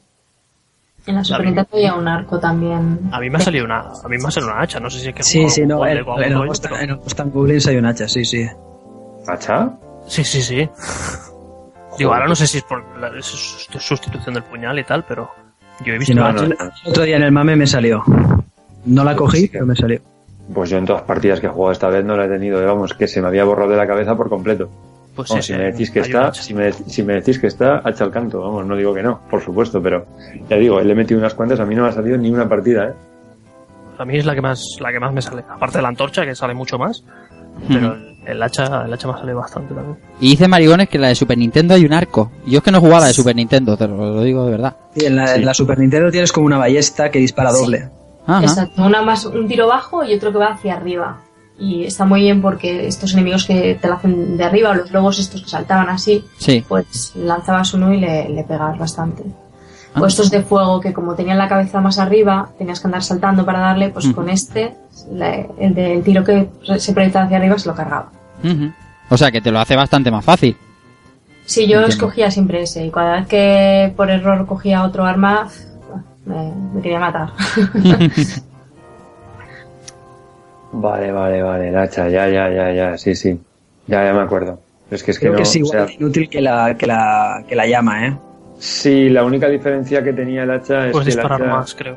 Es más, sí, puedes, tiene mayor cadencia de disparo y atraviesa a los enemigos, no se queda ahí haciendo una, una hoguera. Sí, ahora caigo. Uf, insisto, totalmente borrada de mi mente, ¿eh? Está bien, para eso somos más de uno. sí, porque menos mal. Sí. Pero os digo, eh, con la cantidad de partidas que le he metido en esta para prepararlo, no me ha salido ni una sola vez. Supongo que, no sé, igual depende del arron con la que estás jugando, que salga más o que salga menos, porque hay varias revisiones.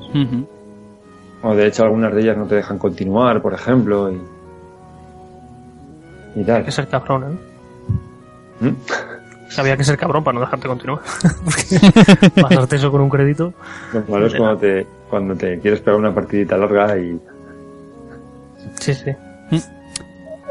Bueno, ahora sí, todas las armas. Bueno, pues ya está, ya conocemos las armas y vamos a comentar un poco cómo utilizarlas, ¿vale? Cómo, cómo es el disparo en este juego. Como ya hemos comentado, solo podemos disparar en tres posiciones, que es de pie, agachado saltando, ¿vale? Ni vertical, ni hacia arriba, ni hacia abajo, con lo que esto supone, ¿vale? porque hay bastantes enemigos aéreos. Entonces, si queremos atacarles, algunos de ellos incluso pueden quedarse fuera de nuestro alcance en momentos puntuales. Estoy hablando principalmente de los demonios que vuelan, incluyendo también a Firebird. Insisto, hay que dominar mucho el salto para esto, ¿vale? Porque cuando alguien, cuando los enemigos vuelan, hay que atacarles saltando. Y como ya hemos comentado, el salto no tiene corrección. Además, el disparo agachado es primordial para acabar con algunos enemigos pequeños que atacan a ras de suelo. Por ejemplo, la segunda fase, unos pequeños demonios que se caen, se tiran de unas ventanas y ya empiezan a ir muy muy rápido, pero pegados al suelo hasta que pegan un salto que nos pasa por encima. Entonces también hay que saber atacar desde el suelo.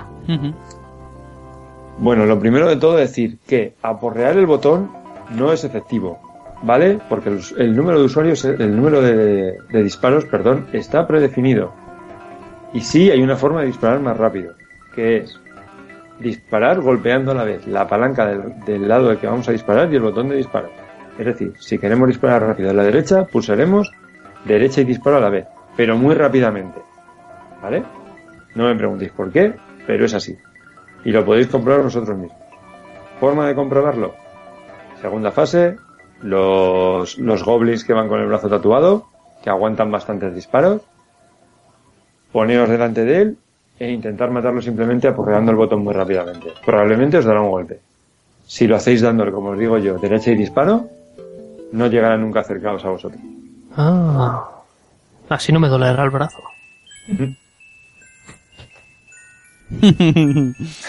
lo digo de verdad, ¿eh? o sea, era con esos malditos, pero dejarme el dedo ahí, ¿eh? Bueno, como ya habíamos comentado antes, otra técnica que se suele usar mucho como protección es el saltar y disparar al sortear un obstáculo en el camino, como por ejemplo las lápidas. Así nos aseguramos que si aparece un zombie kamikaze, pues, pues tengamos un disparo a su misma altura y lo matemos antes de terminar nuestro salto y no caigamos encima. Bueno, si no llevamos el fuego, porque como ya hemos dicho, coger el fuego es sinónimo de resi.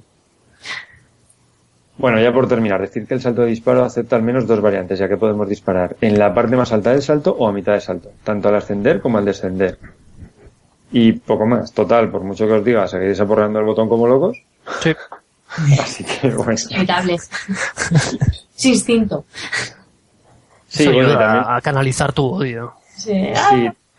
Decir que este juego, este juego es para jugarlo con un arcade stick, ¿vale? Eh, este juego en compat, no, no es, no. Ahora no por lo que digo. Lo suscribo totalmente, pero increíble. Sí, No es, eh, es como los fighting games, que no es lo mismo. Que se pueden hacer los movimientos y tal, sí. Pero necesitas precisión y el tema del, del darle a la palanca a la vez que disparas, esto no lo puedes hacer con el pad. Bueno, no sé que seas un maestro del pad, pero yo no lo soy. Entonces la recomendación es eh, arcade stick eh, y, adelante.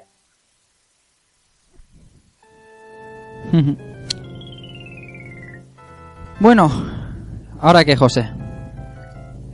Pues nada, bueno, ya conocemos los personajes, conocemos la historia, sabemos qué tipo de juego es, sabemos cómo se salta, sabemos cómo se dispara. ¿Vamos a empezar a jugar o qué? No, yo creo que sí, yo creo que llevamos llevamos como, una hora y algo ya de programa. Eh, si te parece, antes de ponernos a jugar, como solemos hacer siempre, le pedimos una canción a uno de nuestros invitados y, luego nos ponemos con el juego, ¿te parece? Venga, adelante. Muy bien, pues, eh, amiga Marigones, eh, si es usted tan amable, nos elige una canción para, para que los amigos oyentes la escuchen y, nos dice por qué, por qué, por qué esa canción. Pues, amigo Rafa, ya que me das el honor de elegir una canción, eh, elijo la balada del pez viento del juego eh, Link's Awakening, la saga Zelda. ¿Y, el por qué, bueno, aparte de que este es mi primer Zelda, eh, la canción es preciosa y aunque la versión que te he pasado es una instrumentada, también se utilizó como, como ambiente para la escena entre Link y Marin, porque en este Zelda no está Zelda. Está una princesa que, bueno, no es princesa, es una, una chica que vive en un pueblo, que encuentra a Link y eh, bueno, parece que puede haber una historia de amor, nunca se ve, siempre que hay un momento en el que uno va a declararse, pues aparece alguien y los interrumpe. Y sobre todo, pese a que este juego pues eh, era, estaba en una consola de 8 bits, pese a eso, eh, la melodía es preciosa. aunque te haya pasado la, versión instrumentada, también recomiendo la, la de la consola porque es, es muy bonita es a los 8 bits. Además, la escena en Game Boy es una auténtica pasada, como dice, como bien dice, te deja, te deja ver unas cosas que, está, con muy poco te, te, dice mucho. Sí, sí, sí. Además es que, mira que la, narrativa de los juegos en, aquella época, pues, hombre, iban, pues lo que estamos comentando de Super Ghost del Ghost and Goblins, ¿no? Eh, pues hay historia, es muy sencillita, pero hay historia. Y, y este juego eh, es muy, una historia muy profunda, eh, es muy triste. Eh, no quiero spoilear, pero la verdad es que la historia es bastante triste y, tiene mucho misterio. Pues nada, os dejamos con este Ballad of the Winged Fish eh, de, Link's Awakening de Game Boy, de Zelda Link's Awakening, y enseguida volvemos ya con lo que es el desarrollo de, de este Ghosts and Goblins.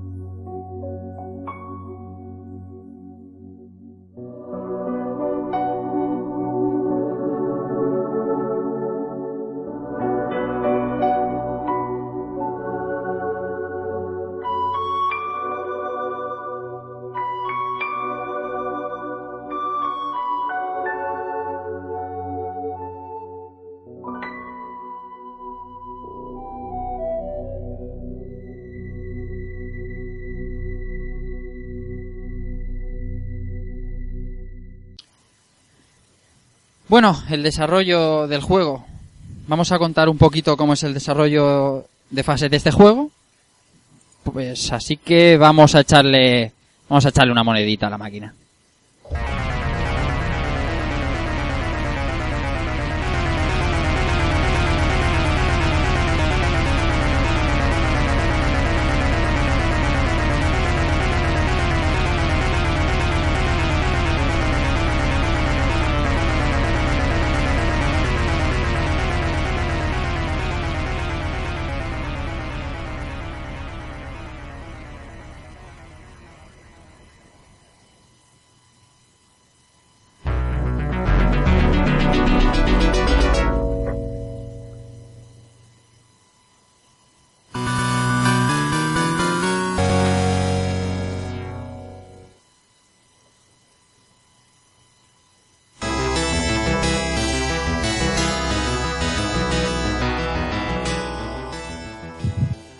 Bueno, José, fase a fase, partido a Bueno. partido.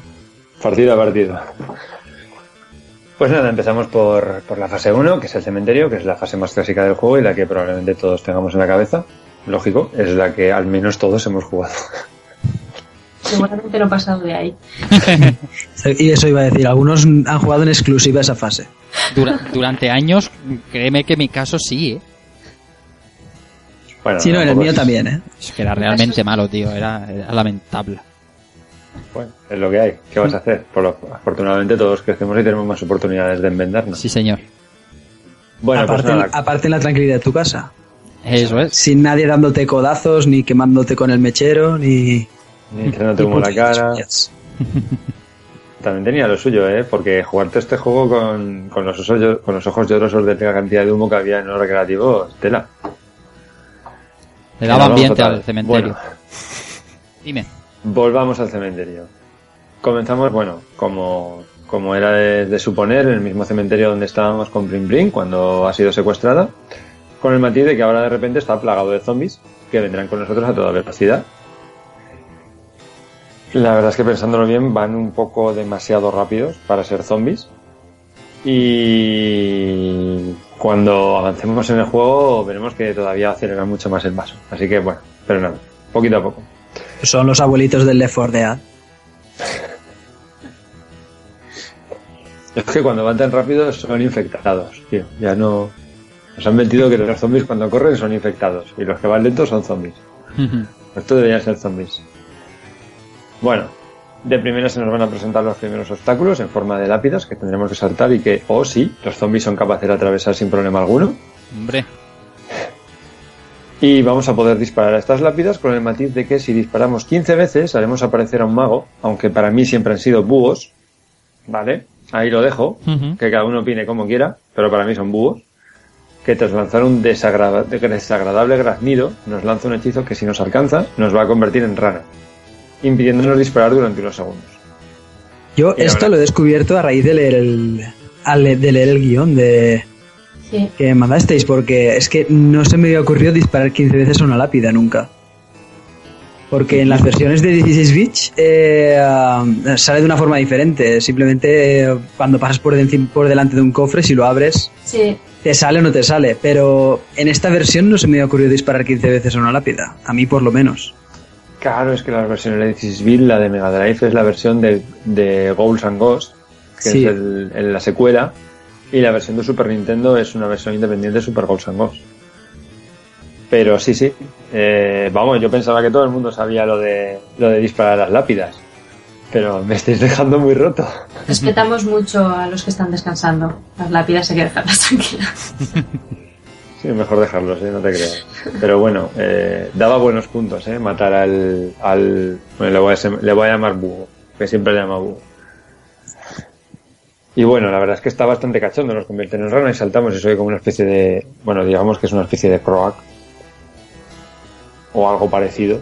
Porque una de las características que también tiene esta máquina es que, eh, bueno, los canales de sonido no eran muchos. Y normalmente cuando suena un sonido FX, la música para. Sea, se mezcla una cosa con la otra, es un poco. Bueno, es, es lo que es. Dejémoslo ahí. Bueno, continuamos un poquito en la fase hasta que llegamos a una zona de doble altura donde encontramos a otros dos de los, de los primeros enemigos del juego, que son un cuervo y la mítica planta carnívora que nos lanza ojos. Obviamente todo bastante lúgubre, pero de momento todo, todo sencillo. Eh, estos enemigos sí que no tienen respawn, ¿vale? Eh, una vez muertos, las plantas carnívoras creo que no vuelven a aparecer. Y los, los cuervos que están creo, quietos creo que tampoco. Otra cosa es los cuervos que vienen volando, que aparecerán más adelante y eso sí que se, sí que se regeneran. Pero ahora tampoco, tampoco lo estoy, estoy, estoy hablándolo según lo, lo voy recordando y tampoco tengo claro del todo si la planta carnívora se vuelve, vuelve a aparecer, pero creo que no. Yo creo que no, ¿eh? No. Yo creo que no. Y bueno, llegamos ya, avanzamos un poquito más de esta zona de, de doble altura y llegamos al punto clave de esta fase. Aparece Firebrand. Hasta ahora Oh, todos no. los enemigos morían de un único golpe. Pues se acabó. Aparece la cárcola roja para enseñarnos de qué va este juego. Como ya hemos dicho antes, ataques totalmente aleatorios. Si somos rápidos, podemos darle dos o tres disparos antes de que levante el vuelo. Y cuando levanta el vuelo, más vale que seamos rápidos de reflejos. Porque se va a lanzar contra nosotros a, a su completo criterio. Y va a darnos muchas veces. Aguanta cinco toques. Y estoy seguro de que hay gente que no ha conseguido pasar de este enemigo nunca. Y de hecho, yo, en mi, en mi zona, cuando empezamos a jugar aquí, pensábamos que este era el final board de la fase. Joder. Pero vamos, ni de coña.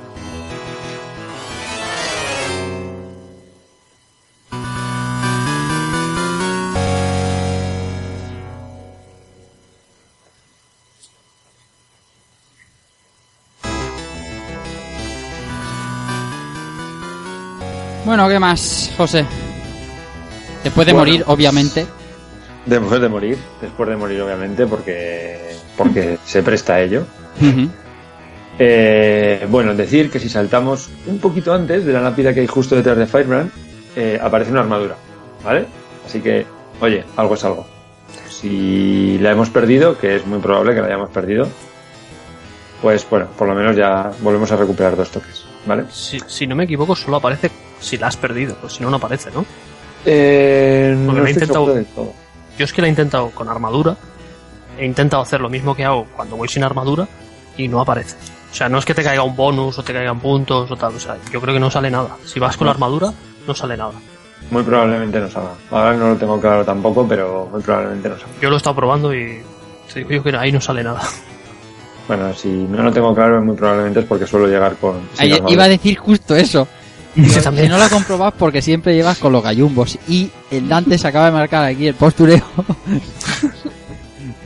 Sí, sí. Pero piensa que yo he jugado a la primera fase casi solo. Sí, sí. Entonces, me bastante. Masterizado, masterizado.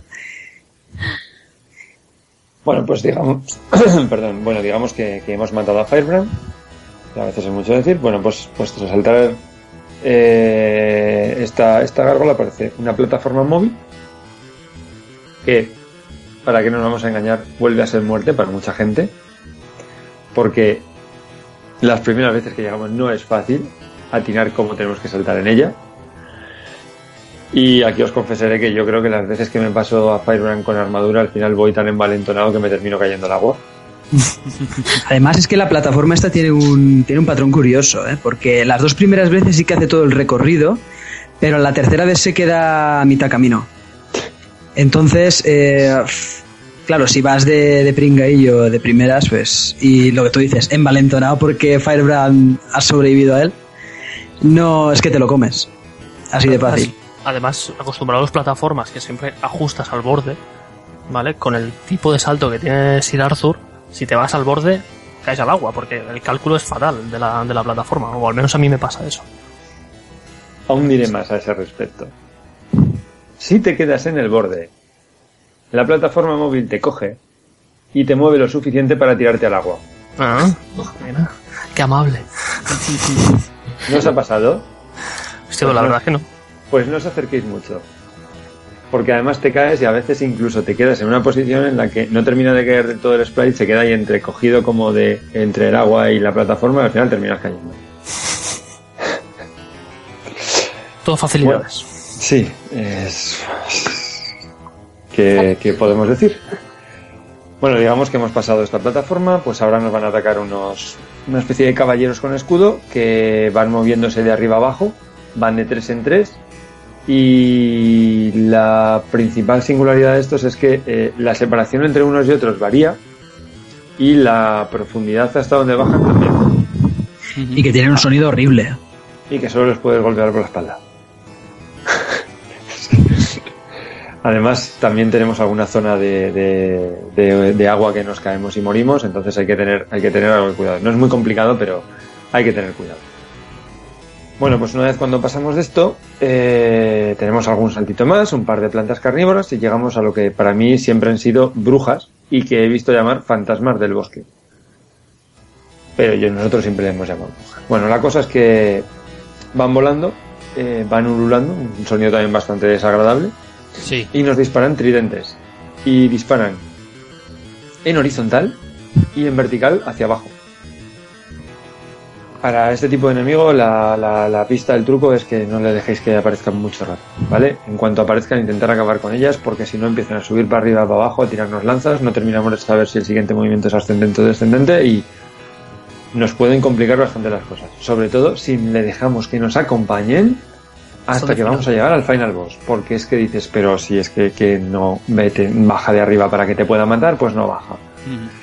Y al final te pones un poco nervioso y te suele dar con el tridente. Sí, eso pasa cuando llegas al final boss con la última bruja aún dando vueltas por ahí. Sí, exactamente. Sobre todo es la última, la que cuesta más de matar porque siempre aparece muy por arriba y le cuesta su, su tiempo bajar. Entonces si vas otra vez muy envalentonado hasta, hasta lo que viene luego, pues tienes que darle un tiempo para que baje o, o te va a complicar mucho la vida. Menuda bruja. Mujer tenía que ser. Lo más desagradable es el sonido que emiten. Me parecen peor los caballeros, ¿eh? Hostia, no sé, también eh. el sonido de los caballeros también es... Lo que esperabais desde el 85. pues por lo menos te pone en situación de aquí pasa algo gordo. Más José. Bueno, decir, decir que a mitad, de, a mitad del trayecto de las brujas, tras el segundo agujero en el suelo, si saltamos en un punto concreto antes de matar a la planta carnívora, aparece eh, del cielo aparece el Yasichi, ¿vale? Dándonos una buena cantidad de puntos. Y bueno, para el que no sepa lo que es el Yasichi, lo, lo comentaremos después en el apartado de curiosidades. Aparece más veces, pero ya no he ido poniendo dentro del guion donde, donde va saliendo porque, bueno, pues, por no cargar demasiado. Pero bueno, aquí en esta primera fase lo podemos pillar y muy probablemente hará que consigamos la, tercera vida en el tercer muñequito de una forma relativamente rápida.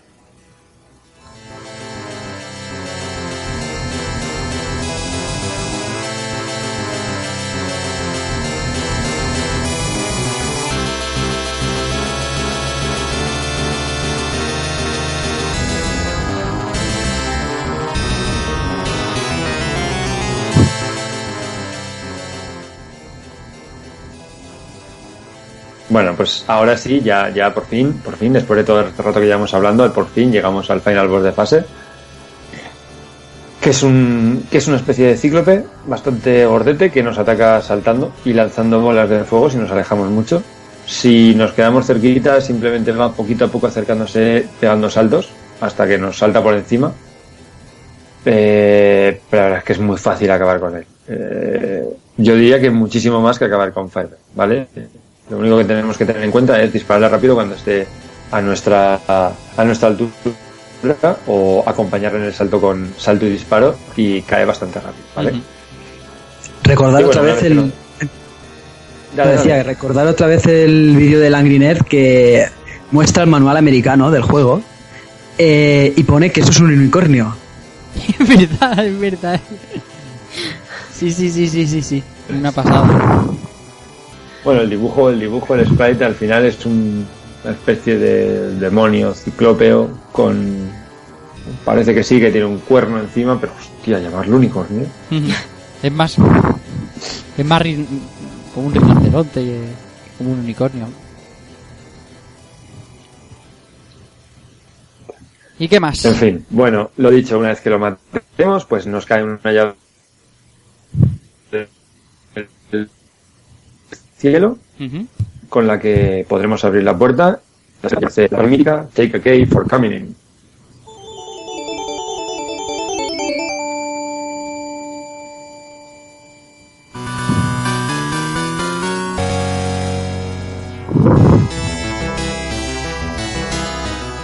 Más, fase 2, José. Vale, pues la fase 2 que bueno, se conoce habitualmente como el poblado o el pueblo otra fase mitiquísima de este juego. Bueno, la verdad es que, ¿cuál no? Hmm. Y a esta fase la podríamos llamar el pueblo, aunque bueno, vamos a empezar en una especie de castillo de tonos azulados, desde donde nos van a empezar a atacar mini demonios azules rapidísimos que se lanzan contra nosotros y además planean. Y esta parte es una sucesión de plataformas, algunas de ellas con trampa, y que en una zona incluso esconde una, una armadura, en una de las zonas inferiores, pero la verdad es que si queréis un consejo, en cuanto empiece la fase, empezad a saltar y avanzar como si no hubiera un mañana, porque la forma fácil de pasarse esto es de forma rápida. Cuanto antes salgamos de allí, lo mejor. Porque esta zona es muerte. Porque estos demonios eh, van por donde, directamente por donde les da la gana. Ah, y cuidado con la última plataforma. De nada. ¿Cuántas veces me he quedado ahí, eh? Cuantísimas vidas perdidas en esa plataforma.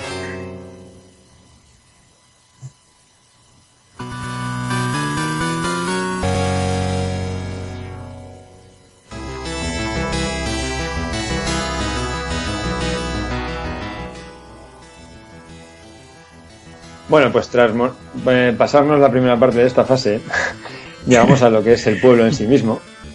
Y lo primero que encontramos es una, es una casa con un montón de ventanas, desde donde nos van a empezar a aparecer pequeños goblins que caen y siguen caminando por el suelo. Y sobre todo tenemos cuidado porque, como hemos comentado antes, pegan saltos por encima de nuestro, ¿vale? Hay que tener buenos reflejos porque son bastante rápidos y dominar el disparo agachado para avanzar. Darnos la vuelta incluso y darles caza. Aquí viene un poco lo que comentaba antes Albert de disparar agachado, que en este caso lo que tenemos que hacer es dominar bien el avanzar, agachar, disparar, volver a levantarnos, seguir, para no quedarnos atascado abajo. Vale, y la siguiente parte es la que sí que es el verdadero dolor de cabeza de esta fase, ¿vale? Aparecen los goblins tatuados. Vale. Estos son unos enemigos que aguantan más toques que un final boss, o bueno, por lo menos parecido, y que son exasperantemente lentos. Eso sí, que no te vean de frente, porque en cuanto te ven de frente se lanzan contra ti a una velocidad endemoniada, aunque les estés disparando, en plan masoca. El truco para pasárselos de manera fácil es conocer bien la mecánica del disparo rápido que hemos comentado antes. Y no, no se trata de, de aporrear el botón de disparo, insistimos en ello. De esta forma, disparando, dándole hacia el botón de, hacia, hacia, perdón, hacia la dirección de movimiento y el, y el botón, ganaremos unos pequeños microsegundos, valiosísimos, para salir bien parados de esta zona. Ah, se me olvidaba. También nos atacan cuervos azules que salen constantemente. Y estos sí que se generan automáticamente. Ah, bueno, y los goblins también lanzan, en lanzan mazas con cadena de arriba abajo. ¿Vale? En cualquier caso, esta parte, lo que muy probablemente escuchemos en esta zona es otra melodía que nos va a acompañar si no somos muy rápidos.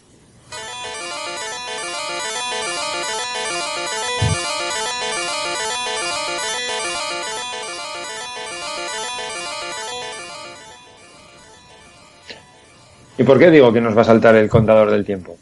Pues muy sencillo, porque los, para pasar la zona de goblins nos encontramos con unas preciosas paredes que nos impiden el paso y que nos obligan a ir por hasta creo que son cinco pisos de altura. La cuestión es que los goblins están a todos los niveles en estos pisos. Y cuando nos tenemos encima, como aguantan tantos toques, no podemos sencillamente subir las escaleras y empezar a dispararles, porque si los tenemos cerca, es muerte instantánea. Entonces tenemos que estar esperando a que los señores goblins se quiten de encima de la escalera para subir a poder dispararles. Y sus movimientos, sí, lo habéis adivinado, son completamente aleatorios. Así que la probabilidad de que llegamos aquí y que nos comamos todo el tiempo esperando a que un maldito goblin salga para pasar de una zona estrecha es altísima. La probabilidad de que lleguemos aquí y que un maldito goblin salga para que podamos pasar una zona estrecha es altísima. Total, que si nos entretenemos y no nos decidimos a pasar de los goblins, se nos acabará el tiempo. Y sí, esto nos conduce a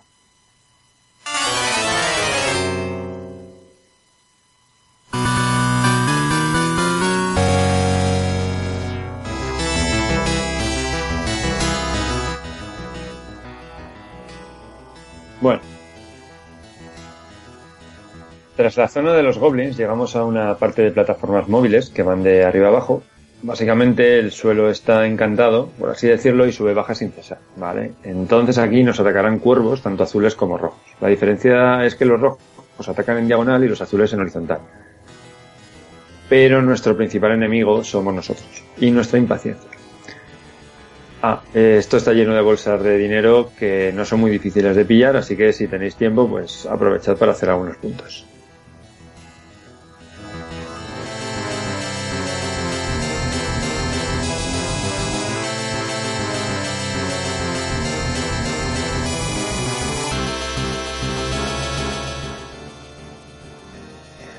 Bien, pues de nuevo llegamos al final boss de fase y en este caso no se trata de uno, sino de dos cíclopes que nos atacan con el mismo patrón del boss de la primera fase. Y la verdad es que la estrategia es muy sencilla, divide y vencerás. Aproxímate poco a poco hasta que puedas atacar al primero de ellos, de forma que salte a tu izquierda y encárate con él hacia la izquierda y mátalo como al primer boss, ¿vale? Después a por el segundo, ya uno contra uno y stage clear. Suena fácil y la verdad es que estos dos tipos, si no los sacas a la vez, son sencillos de matar. Eso sí, como te vendan juntos, las vas a pasar canutas.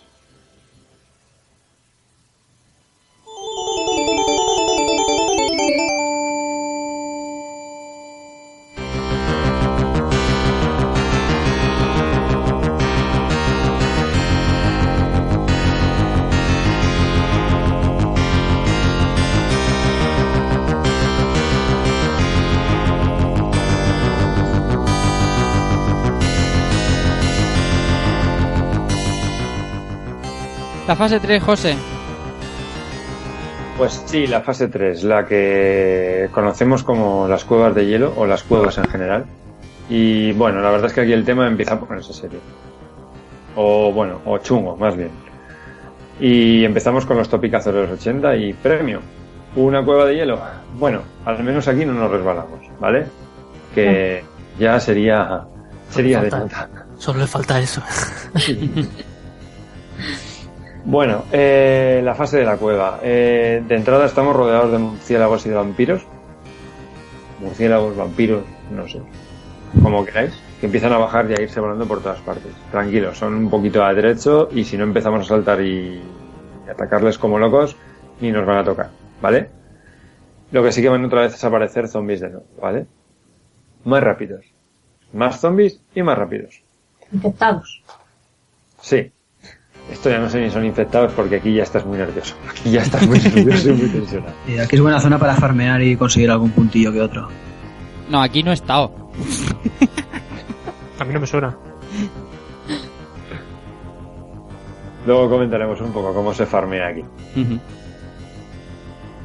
Bueno, eh, sí que hay que decir que esta vez en lugar de lápidas tenemos unas rocas a las cuales también podemos disparar hasta 15 veces para que aparezca el búho y además de los zombies, de los vampiros que los cazan por ahí, también aparecen unas estalagmitas encactadas que nos lanzan fuegos fatuos a dos alturas. Y ¿dónde nos van a disparar? Pues depende de dónde aparezca la cara. Y aguantan unos cuantos, unos cuantos toques. Bueno, pues así avanzamos un poquito, aparte de una zona de doble altura, varias de estas estalagmitas, eh, zombies por todas partes y sorpresa, Firebrand. ¡Oh no!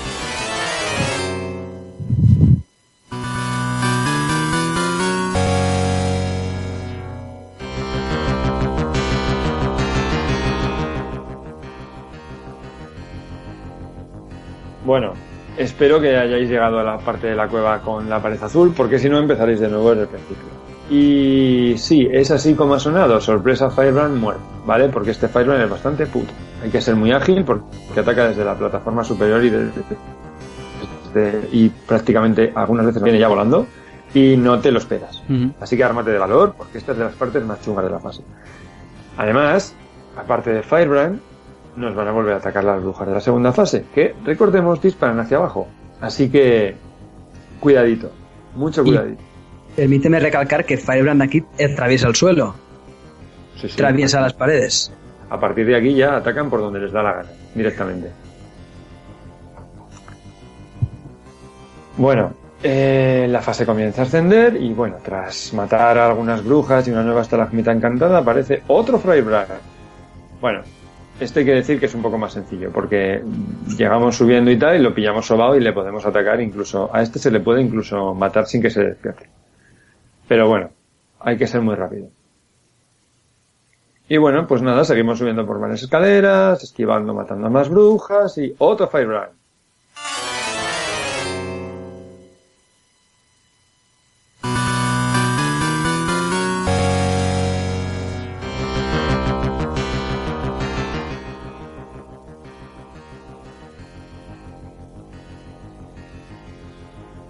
Y decir que este sí que es muerte. Este muchas veces es muerte porque aparece desde arriba justo cuando estamos rodeados por brujas y si encima empezamos a avanzar nos atacarán de nuevo mini goblins como los de la fase 2.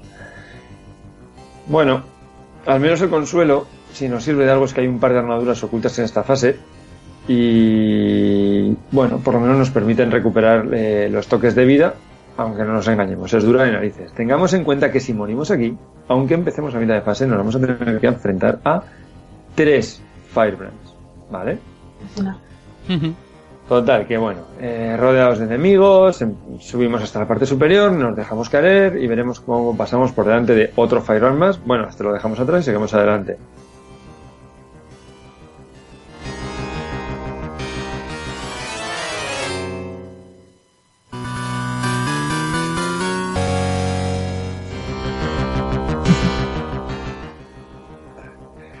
Pues no, amigos, no, no lo dejamos atrás. Nos ha visto, se ha despertado y nos sigue hasta abajo con eróticas consecuencias. Vamos, que espero que por lo menos llegáis aquí con una armadurita porque este es el último, sí, ahora sí, ya no hay más. Si hemos pasado de aquí, eh, no hay demonios a la vista y solamente tenemos delante al final boss.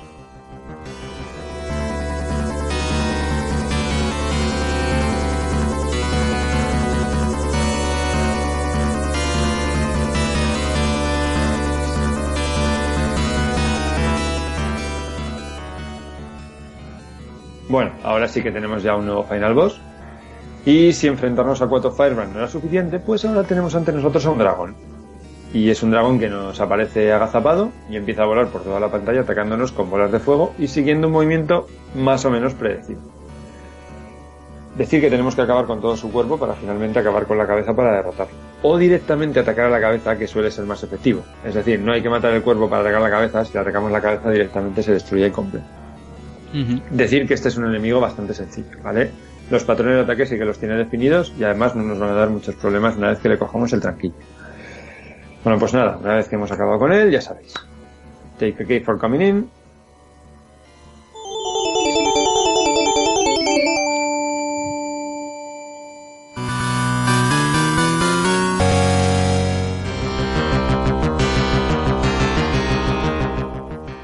La fase 4, José, el puente de fuego. Bueno, pues como habéis visto, eh, el, punto álgido que nos va a decir si somos buenos o si somos unos zoquetes es la tercera fase, ¿vale? Si somos capaces de, pasar la tercera fase, eh, las probabilidades de que podamos avanzar el juego hasta incluso llegar hasta el final son bastante altas. Porque esta es la que realmente es un, es un tapón de dificultad. Y es un tapón de dificultad porque, bueno, entramos en esta cuarta fase, que es el puente de fuego, y veréis que esta fase es, bajo mi punto de vista, mucho más sencilla y corta que la anterior. Pero mucho, ¿eh? De largo, muchísimo más. Aquí los desarrolladores se cansaron, ¿no? Estaban aburridos y dijeron, venga, vamos a, bajar un poquito el listón. Pues las, pues la, quinta, la quinta las estas están contentitas, ¿eh? Pero bueno, en fin. Bueno, podríamos incluso decir que esta es la fase más fácil de todo, pero bueno, también tiene su complicación. De momento vamos a seguir con los topicazos y si antes teníamos hielo, efectivamente, ahora tenemos fuego. Bueno, la fase empieza en una zona de plataformas móviles que están hechas con ojos. No típico. Ahora es que a mí en este momento, esto en su momento me pareció bastante perturbador, pero bueno. Vamos, que no son eh, circulitos esos del jama. ¿Eh? Que no son circulitos de esos de jama. No son ojos, ojos. Los mismos que nos tiraban las plantas carnívoras pues han recopilado el sprite y han hecho plataformas. Ya te digo. Bueno, pues una vez que nos repongamos del susto, vamos a empezar a afrontar esta parte que la verdad es que tiene su, tiene su dificultad, no creáis. Vamos a ver si lo consigo explicar. Las plataformas tienen diferentes velocidades, lo que hace que tengamos que ser muy cuidadosos porque al saltar tenemos que tener en cuenta la velocidad de la plataforma donde estamos y la de la plataforma destino.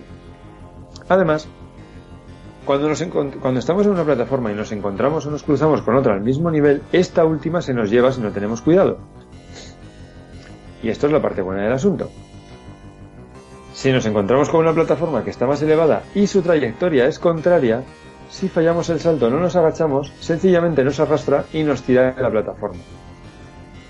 Tendremos mucha suerte si debajo hay algo firme, pero ya os digo que esto es muerte las primeras veces que nos pasa. Es muy común que te pongas donde no debes, que te venga la plataforma de arriba y sencillamente te empuja tirándote al, tirándote al precipicio. Mm, qué bien. Esto se masteriza bastante fácil, ¿vale? No es especialmente complicado. Una vez que ves esta mecánica. Puedes morir alguna vez, pero no es zona de muerte obligatoria casi, ¿no? Eso es, no, no mucho.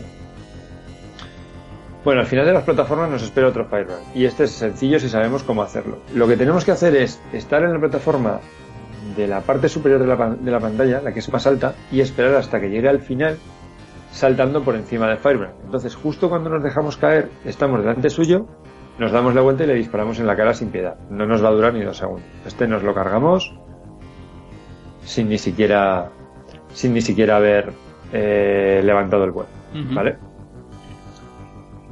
Y con eso tenemos mitad de fase. La siguiente zona ya es el puente de fuego, que es lo que da nombre a la fase. Y bueno, nos podemos fijar que de nuevo hay mini demonios azules, de los que nos salían al principio de la segunda fase, que salen y nos atacan. Además de varias zonas del puente que se están quemando y soplan llamas en vertical. Es como una especie de hogueras que cuando pasamos por primera vez solo se ve la llamita, pero que suben hacia arriba. Mm. La cosa aquí, la estrategia es avanzar a saco, saltando las, las llamas y pasando de los demonios, ¿vale? Hasta que completamos el puente y llegamos al final de la fase.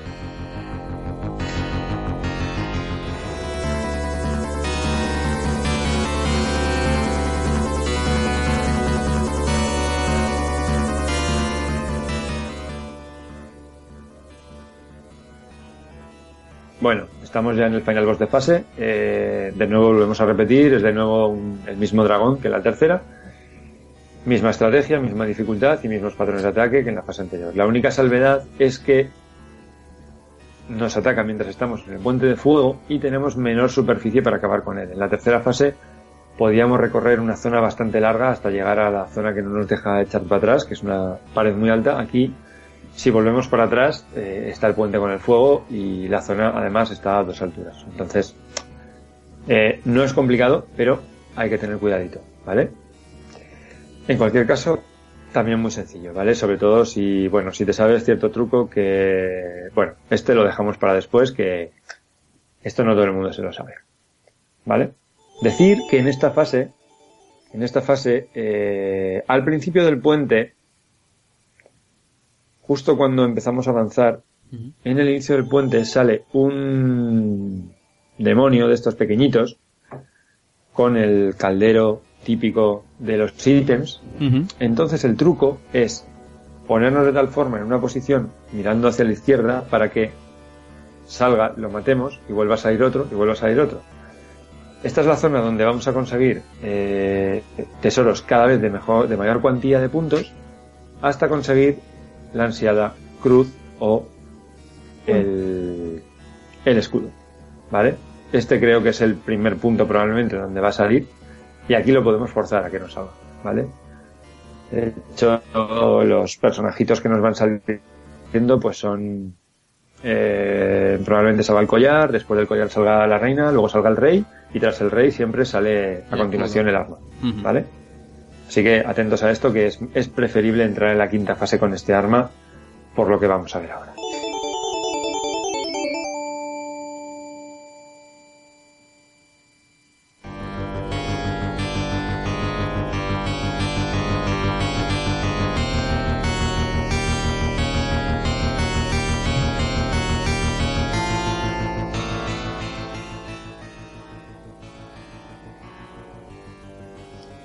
Fase 5, el castillo de Astaroth.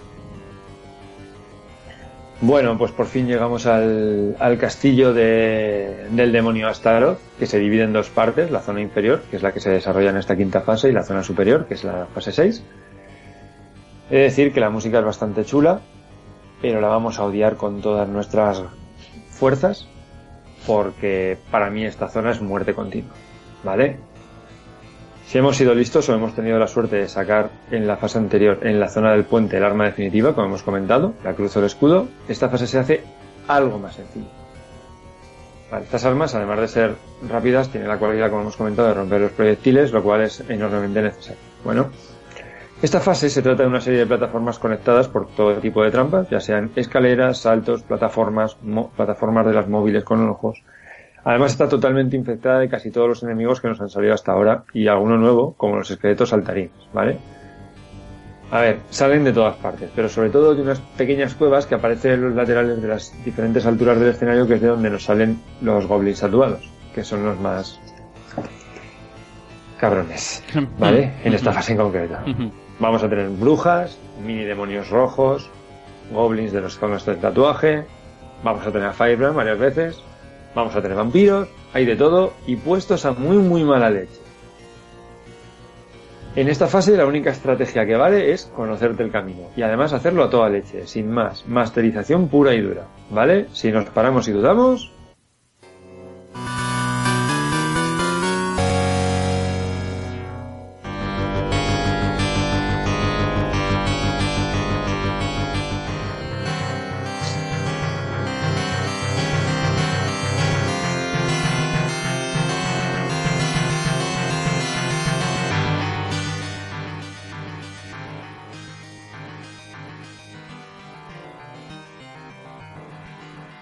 José.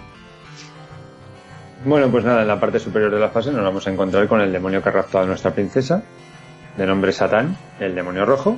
Bien, un nombre eh, bien para un demonio. Bien, prim, prim, prim, mal. Satán, bien. ¿Ves? Le tienes que poner el nombre al demonio, le pones el nombre del demonio, pues bien, todo el mundo va a saber lo que es. Aunque luego llegan y le ponen unicornio a... Vale, sí, ya. bueno, la verdad es que muchos lo confundimos con el final boss del juego, es el que arrastra a nuestra princesa, pues este es el final boss, qué ingenuos que somos y qué poco nos fijamos en el número de fases que salen en el mapa. que te lo pone bien claro. No hemos muerto suficientemente veces como para ver ese mapa. Sí, sí. Sí, porque ¿cuántas monedas de 5 duros llevamos ya? No sé. Reina, la hucha fuera. Sí, yo ya me he gastado la paga de 8 meses por lo menos, ¿eh? Bueno, Insisto, la cosa es que este tío es bastante duro, ¿vale? Nos ataca con proyectiles de fuego y vuela en movimientos impredecibles por toda la pantalla. Este sí que atraviesa fácilmente las, las plataformas. Lo dicho, si tenemos la cruz del escudo podemos acabar con él rápidamente. acercamos delante suyo y empezamos a saltar y disparar como locos, porque como le interceptamos los proyectiles y se queda un tiempo parado hasta que nos ataca. Si vamos con otra arma, hay que currárselo mucho, ¿vale? Y bueno, si os lo pasáis, pues que sepáis que vais a entrar a formar parte de una élite de seres superiores. Bueno, los 80 pasaron, ¿vale? Si os lo pasáis, os sentiréis la que a vos.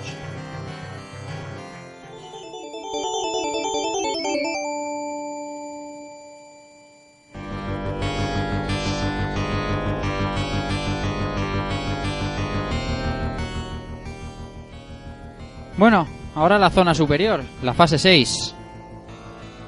Sí, bueno, dejémoslo claro desde el principio. Si llegas aquí, eres un maestro de este juego, ¿vale? Entonces, eh, muy poca gente llegaba aquí, ¿eh? Hay que reconocerlo. Yo en Arcadia aquí no he llegado nunca. Ya lo digo. Lo he visto miles de veces, porque sí que había gente que era bastante maestra en esto, pero llegar hasta aquí, ni de puta coña. Y bueno, hablábamos de topicazos, pues esta fase tiene todos. ¿Qué nos falta? Efectivamente, un borra. Hombre, hombre. Claro que sí, claro que sí. Como el juego no es suficientemente difícil, pues nos metes en una sola fase a todos los jefes. Claro que sí. Es lo que toca. Sí, sí. Claro. Pero la cosa es que no es un borras sencillito, no, es un borras aderezado con los enemigos más complicados en las peores posiciones posibles para jodernos la vida, pero bien. Bueno, la fase eh, empieza bastante fácil. Tenemos el suelo lleno de calaveras, de esqueletos saltarines. Eh, es fácil, pero más vale que nos lo carguemos rápido, porque como empiezan a saltar varios a la vez, nos van a matar. Y llegamos a una zona de una escalera muy alta. ¿Vale? Bueno, pues aquí es donde nos encontramos a los al primer jefe.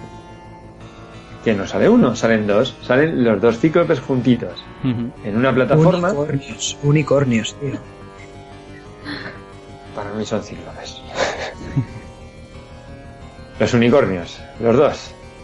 Con, su con el arco iris en la cola y lanzando también amor y, muerte. Sí, repartiendo amor, repartiendo amor. Arcoiris, calderos. Bueno, la cosa, la cosa es que nos ponen a los dos juntos en una plataforma que ocupa más o menos tres cuartas partes de la pantalla para que se muevan hacia los dos lados. Bueno, mejor dicho, para que nos movamos nosotros porque ellos pueden atravesar las paredes y es estrechísima. No podemos saltar casi, no podemos hacer casi nada. Entonces, si no somos muy muy rápidos, empezarán a moverse y adiós. ¿Por qué? Porque lo que vamos a intentar es bajarnos por la escalera para volver a subir después, pero es que ellos no paran. Ellos siguen andando. ya podemos subir para dispararles. Que, es que no van a hacer nada. Entonces, lo que solemos hacer es bajamos y como el juego está cargado de bugs, nos metemos hacia la izquierda, nos siguen, creemos que se van a quedar lejos, pero no. Cuando nos acercamos a la, a la escalera vienen a toda hostia. es que es prácticamente es imposible matarlos sin, perder la armadura. Entonces, eh, eh, eh, es lo que digo, o sea, no solo nos van a poner a los jefes otra vez, es que la zona donde los ponen es que es puta, es que es muy jodida. Pero bueno, afortunadamente para estos, que es que es casi injusto, porque es básicamente esa puesto y dices, no, es que esto no se puede pasar. Hay dos estrategias. Una es hacer el kamikaze y ir hacia la izquierda, que nos quiten la armadura y subir a la parte de arriba y pasar de ellos. Que bueno. Sacrificio, sacrificio aceptable. Sí. Y la otra es hacer, hacer uso de un tremendo bug que tiene el juego que les podemos hacer que se caigan abajo y los matemos tranquilamente, ¿vale? Y bueno, esto también puede salir mal y lo que pasa es que salen flotando en la parte superior, pero los hacen muy fáciles de derrotar. Tenemos puesto el comentario en la parte de la parte posterior que hablaremos de, trucos y de, y de, bugs, pero bueno, lo voy a comentar aquí un poco. Lo que tenemos que hacer es bajar de la escalera e irnos a la parte más a la parte más a la izquierda de la pantalla. Como hemos dicho, como el juego está bastante roto, nos siguen hasta el lateral y lo que tenemos que hacer es empezar a saltar, de forma que ellos también saltan. Hasta el punto de que uno de ellos nos aparece a nuestro lado abajo bug del juego, aparece ahí, y encima se queda medio parado. Nos quedamos agachados disparándole y nos lo cargamos. Y lo cargamos. Eh, en el momento en el que este ha, salido abajo, el otro ya está en la parte superior. ¿Vale? Entonces subimos y normalmente o está en la plataforma de arriba o se ha quedado a mitad de camino. Y si se mueve, o a veces incluso no, a veces se queda como en una parte en el aire ahí bloqueado, pero le podemos atacar y disparar y nos lo cargamos. ¿Vale? Yo les tengo que decir que la gente que jugaba en el arcade en su momento, en, en los recreativos, hacía este truco, ¿vale? Esto no es... No está... O sea, la gente no solía sacrificar la armadura para, para pasar para arriba. Bueno, pues nada, hemos terminado con los cíclopes guion unicornios. y lo siguiente que nos enfrentamos es un dragón. Afortunadamente solo sale uno. Pero es un poquito más duro que los dragones anteriores, ¿vale? aguanta más toques y tiene un recorrido un poco diferente, ¿vale? No es demasiado difícil.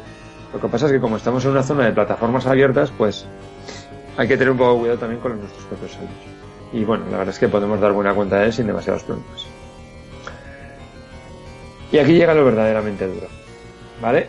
Eh, nos vamos a encontrar con Firebrands, Goblins, plataformas y todo, todo, todo puesto de tal forma que tengamos que saber exactamente cómo se tiene que pasar cada cosa para poder avanzar correctamente. Es que, a ver, es que es tan preciso que resulta difícil explicar con precisión la forma de pasárselo, ¿vale? Esto, esto ya es, mira, vas a... O te lo masterizas o te vas a ver a Saigo cómo se lo pasa. Así de sencillo, ¿vale? La cosa es que esta zona es muerte constante. Si no sabes lo que tienes que hacer,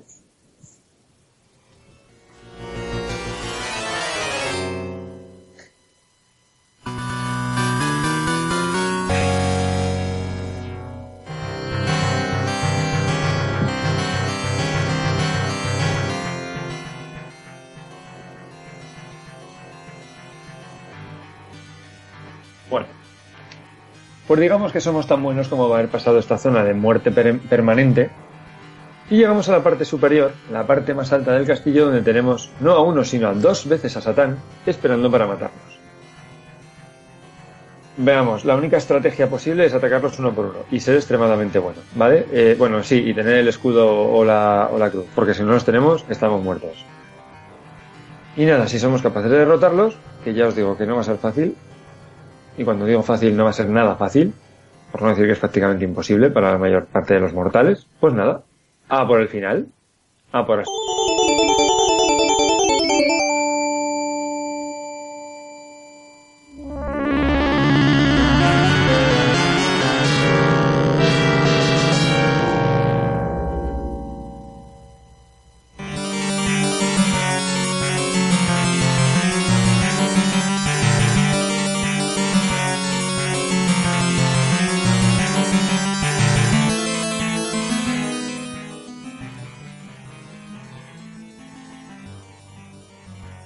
Qué, maravillosa melodía y cuántas veces la hemos escuchado, ¿eh? No. No, no. Hay gente ¡No! que no en su vida. Se, se estrena hoy.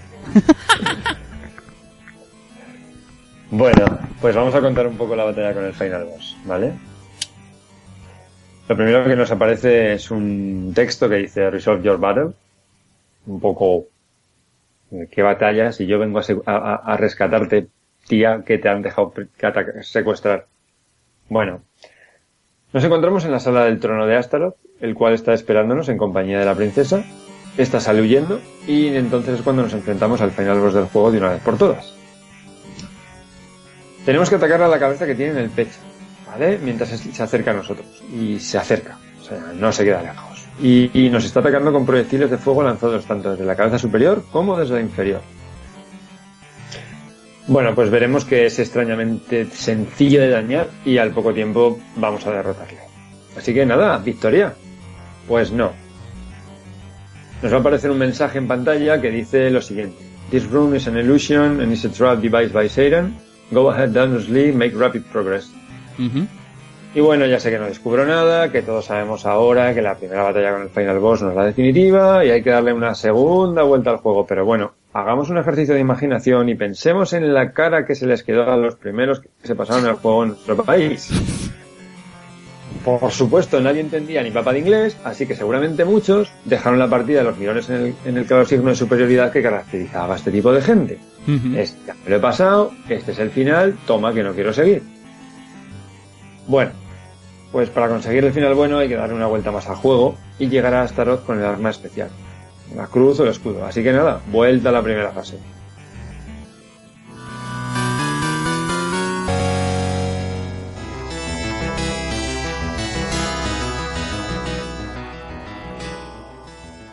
Qué cabrones, decían en el 85 que no sabían lo que era el reciclaje.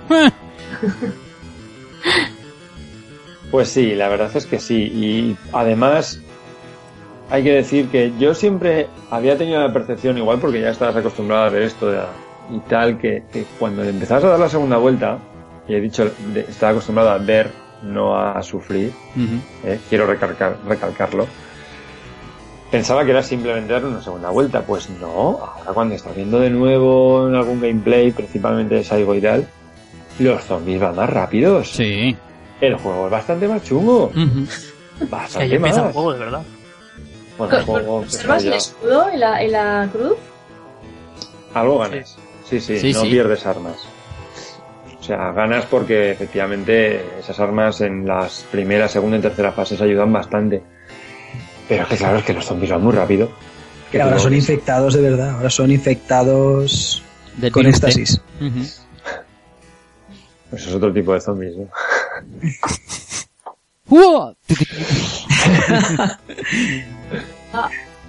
Bueno, pues nada, lo dicho. Si le damos la vuelta al juego, llegaremos de nuevo a Astaroth y tras acabar con él, liberaremos esta vez sí a la princesa Prin Prin apareciendo estas míticas palabras. Dice Congratulation, sin ese, Congratulation.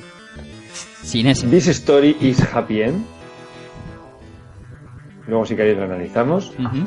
Being the wise and courageous knight that you are, you feel strong welling in your body.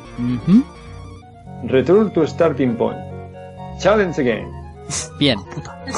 Eh, Analicemos. Challenge again. Tu puta madre. Anal- sí, sí. Pero hay que analizarlo bien. Porque eh, si lo traduces literalmente, no te enteras de una puta mierda. Bueno, para el inglés de la época ya nos valía, ¿no? Sí, sí, bueno, bueno, nosotros, pues nosotros nos valía el primero, el primero que te decía, o sea, que te decía, Room is an illusion and tal, como ha dicho, como ha dicho José, para, para el, el postureador de la época decía, bueno, esto ya está, aquí te quedas. Venga. ya ves. Pues sí, la, la- la cosa es que nos suelta estas frases que de, bueno, es el final del juego, es esto, ya está, te lo pone superpuesto, igual que las anteriores, y se acabó, ya está. Pero se acabó, ¿no? Porque te deja seguir jugando. Sí. Eh, es una de las cosas que tenían estas máquinas. Yo creo que, que como eran tan chungas, el que llegase alguien a tener la posibilidad de darle dos vueltas a la máquina y, poder- y quisiera seguir jugando más. ¿Por qué privarle a ello, no? Claro. Y de no, sí, Se no, lo ha sí. ganado. Pues sí, es una de esas máquinas que te permiten seguir dándole candela una vez que terminas y, lo dicho, dos vueltas es, un buen reto, ¿eh? es pero bueno, se ha repetido en la saga y esto es, el, esto es lo común. Y, y esto realmente, cuando tú ves un gameplay de gente que sabe jugar bien, eh, nos ha costado un montón contarlo, pero es que darle la vuelta al juego una vez es cosa de 10, 12 minutos, no más. El juego es bastante corto, porque las fases son, pues lo dicho, dos minutos cuando te las pasas sin, sin morir ni nada. Es un poquito tiempo el que tienes para pasártelo, pero claro, es que es muy complicado hacerlo así. Entonces, claro, dices, uy, ¿qué otra vuelta más? Claro, estás hablando de 20 minutos de juego, 20, 30 minutos a lo sumo. Entonces, no el problema somos el resto de los mortales. No, el resto de los mortales somos la fuente de ingresos de esta gente. Hemos hecho grande Capcom. Ahí, así financiamos Street Fighter. Ya, le ha tenido que dar muchísimo dinero a este juego. Muchísimo. Sí, sí. Sí, porque con la cantidad de Street Fighters que han hecho, ¿no? De hecho, el otro día en, uh, en un grupo de Facebook se comentó un chaval que su tío tenía un recreativo en los 80 y que compró la placa de, de Ghost and Goblins por 250.000 pesetas y la amortizó en tres meses. Y eso que entonces sí, sí, no, imaginaos la barbaridad de monedas que, que, tuvieron que caer en esa máquina para sumar 250.000 pesetas de la época, ¿eh? Hombre. Que hay, que hay que tener en cuenta que, que es que lo, lo poco común era gente que se la pasase, gente que llegase lejos. Lo común era gente como yo que íbamos allí y con suerte llegábamos al final de la segunda o tocar la tercera fase. Claro y ya. Y eso son cinco minutos de juego, ¿eh? No es más. Cinco minutos. Y gente esperando. Pues sí. Esperando y molestando. A partes iguales. Claro que sí. No, mira, la gente animaba. Luego se subía la emoción. No, bueno, animaba. Yo, yo tengo más el. Cuidado, cuidado, cuidado, que ahí viene tal. El... Puta, que. Te ayudaba. Salta, salta, salta. Que te, que te den por. Pero bueno, para ayudarnos. ¿Es que te lo pase? Sí. Codazo. Codazo. Eh, José, para ayudarnos y, hacernos la vida un poquito más sencilla, un poquito dentro de la hijoputez que es eh, Ghost and Goblins, tenemos los bugs y los trucos. Pues sí, la verdad es que el juego, mm, y sobre todo las versiones occidentales, está llenísimo de bugs. ¿Vale? Está rotísimo a nivel de programación. Lo bueno es que son bugs que podemos aprovechar en nuestro propio beneficio. Entonces, bueno, vamos a comentar un poco trucos que tiene el juego, pero muchos de ellos están, pues de hecho, ahí puestos por la cantidad de bugs que tiene. Empezamos por el truco del tiempo, ¿vale? Este es un clásico. Vale. En la primera y la tercera fase hemos comentado que hay unas lápidas y unas, y unas piedras de forma que si nos ponemos cerca de una lápida o roca donde salen los búhos mago, lo que tenemos que hacer es disparar 14 veces y nos vamos a quedar esperando a que se nos termine el tiempo. Bueno, pues cuando queden 3 segundos, disparamos la vez decimoquinta y aunque el tiempo nos mata y nos convierta en huesos, el hechizo sigue su trayectoria y nos alcanza devolviéndonos a la vida.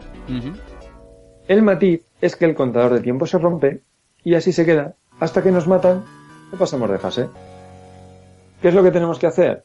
Pues nada, como los enemigos siguen saliendo hasta que nos cansemos, vamos a aprovechar para matar la mayor cantidad de zombies posibles para conseguir vidas. Esto puede salir de dos formas distintas. Una forma buena, que es cuando el sprite del personaje se queda entero, y una mala en la que lo que, hace, lo que pasa es que el sprite aparece partido por la mitad, eh, como si fuera separando las, las dos mitades, ¿vale?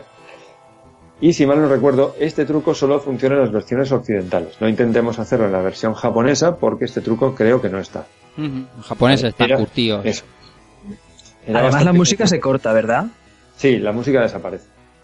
con este truco la música termina porque el propio, la propia secuencia de programación tenía, pues eso, tenía el sonido de la, la canción de, del nivel, la canción del tiempo y el sonido de muerte cuando ha terminado. Entonces, como se reproduce todo, termina el tiempo, nos matan y a continuación nos reviven, pues ya no hay música. El juego no se recupera. Entonces, todo, toda la rutina de generación de enemigos sigue ahí. ¿Dónde está lo malo?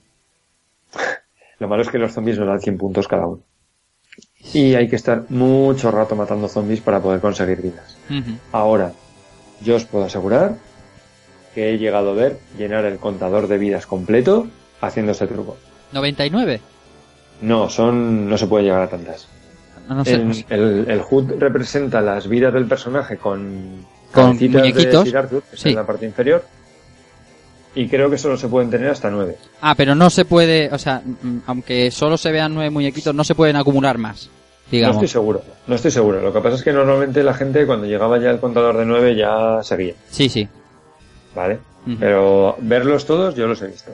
O sea, estar ahí el truco haciéndolo, pero era rato y rato rato. O sea, y es ya disparar, es ponerse en una zona en concreto donde sabes que te van a salir los zombies izquierda derecha y dispara derecha, dispara izquierda, izquierda derecha, izquierda derecha, izquierda derecha, izquierda derecha, izquierda derecha. 20 minutos matando zombies. Hasta llenarse las vidas y luego continuar. Porque es lo que digo, el truco en el momento en el que te matan empezamos de nuevo, cuando pasamos de fase reiniciamos de nuevo contadores, ¿vale? Vamos, mitiquísimo este, este bug y truco. Más trucos. Vale, el siguiente no es un truco, es un bug. Eh, son los zombies que se que aparecen y salen desenterrando las nubes. Vale, es un Esto es un bug que lo podemos ver fácilmente. En la primera fase, cuando vamos a la zona de doble altura, nos quedamos en el borde exacto de la plataforma superior, saltando y disparando, y podemos ver como tarde o temprano aparece algún zombie desempedrarándose en la nube del fondo, que es bastante cachondo, porque muchas veces simplemente sale, se desentierra y se va. Vale, otro, otro bug está relacionado con los goblins tatuados, que lo he llamado goblins que andan por el aire, y es que en cualquier fase donde aparezcan estos goblins veréis como si les acompañáis al caminar debajo suyo, terminan por seguirnos a zonas donde no tienen suelo y siguen andando en línea recta como si estuvieran por la zona de plataformas. ¿Vale? En la segunda fase, con el primer goblin que aparece justo encima nuestro, se puede ver muy fácil que sale de la trayectoria y sigue andando hasta donde buenamente puede el hombre. Ahí atraviesan las paredes también en, en ese trozo. Sí, ellos atraviesan las paredes siempre. Ellos no tienen problema para atravesar las paredes que nos pagan nosotros. Bueno, el siguiente que teníamos apuntado aquí era cómo obtener la cruz en la cuarta pantalla. Pero bueno, ya lo hemos comentado, que es al principio del puente, hay que saltar hasta que vayamos matando al demonio que aparece continuamente y tras matar el rey, tras aparecer el rey, pues el próximo es la cruz del escudo. También hay un truco o, error, amigo Joan, ¿verdad? Que ah, sí. sobre unas lanzas ¿Cómo es? ¿Cómo es? Sí, exactamente. Creo que es en la primera fase y en la tercera.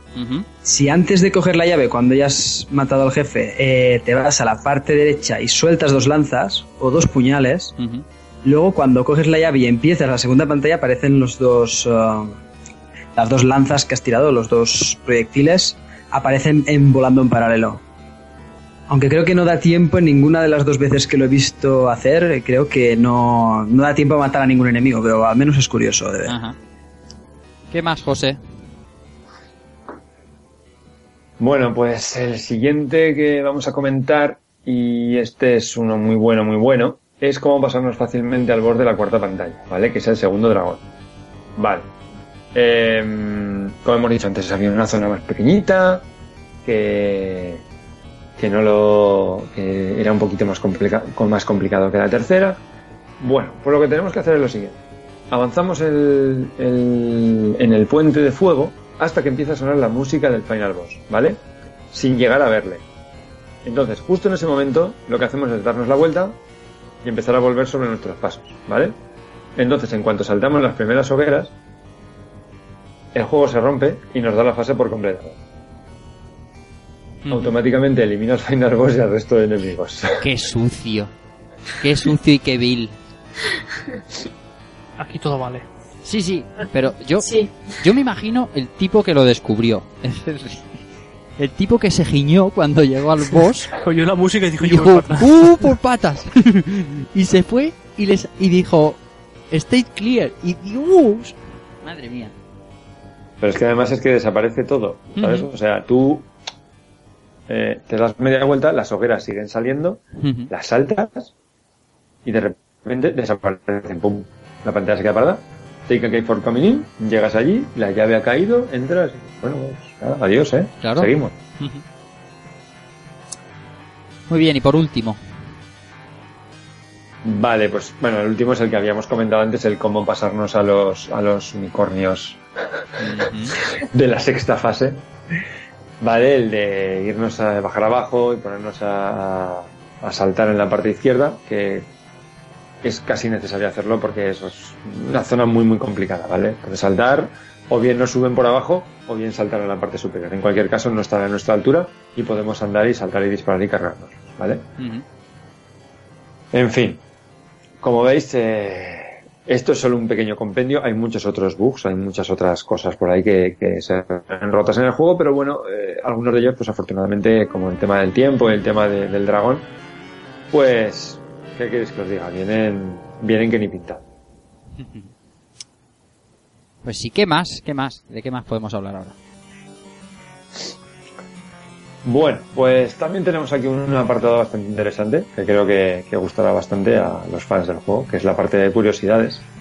Y en cuanto hablamos de las curiosidades, voy a hablar, comentar una que descubrí hace poco por casualidad. Uh -huh. Y es que hoy, exactamente hoy, el día en que estamos grabando el programa, viernes 19 de septiembre de 2014, se cumplen exactamente 29 años del lanzamiento de este título en los arcades de todo el mundo. Y la verdad es que reconocemos que ha sido una casualidad y una sorpresa. Sí, porque sí si ya hubiera sido el 30 aniversario, hubiera sido. Bueno, traca. De traca. No, pero... ¿sabes qué pasa? Además, nos, nos, lo dijiste hace dos semanas, que coincidía justo el día de grabación con, con el día del aniversario. Si fuera el 30 aniversario, ya hubiera, ya hubiera sacado su, su clásico reportaje Mary Station y toda esa pesca, ¿sabes? Nosotros lo hacemos por el 29, que está, está guay también. Nos adelantamos a los Sí, claro. Sí, porque el año que viene será, será así. Sí, sí, sí, sí. El año que viene no, es cuando... No van a hacer nada porque Capcom tampoco va a sacar ningún Evidentemente no, Capcom no, pero... pero... se enterarán. Pero José... Sí, lo, lo, sacarán en la tienda virtual. No, no, no. En descarga. No van a sacar una, una leche como han hecho con Rockman, pero lo va a pedir todo Dios. O sea, este año no, porque es 29. Pero el año que viene todo el año va a pedir un, un nuevo Ghosts and Goblins o Ghosts and Ghosts. Ya lo veréis, ya veréis.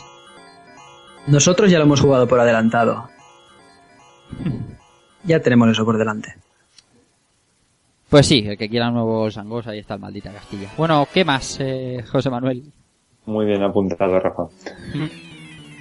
bueno, siguiente curiosidad, el Yasichi, ¿vale? Que lo hemos mencionado antes. Que para el que no lo sepa, que entiendo que serán los menos, pues bueno, el Yasichi es un ítem, que, un ítem perdón, que aparecía en los primeros títulos desarrollados por Capcom y que representa una especie de estrella ninja sobre un círculo rojo o un molinillo de papel sobre un fondo rojo. Bueno, la cosa es que al final aparecieron una gran cantidad de títulos, tanto de los 80 como títulos posteriores. ¿vale? La primera aparición fue en el primer título que desarrolló Capcom, que no es otro que Bulgus, uh -huh. que es un matamarciano, es un scroll vertical y demás. Y la curiosidad es que en este título no es un ítem, sino que es un enemigo, ¿vale?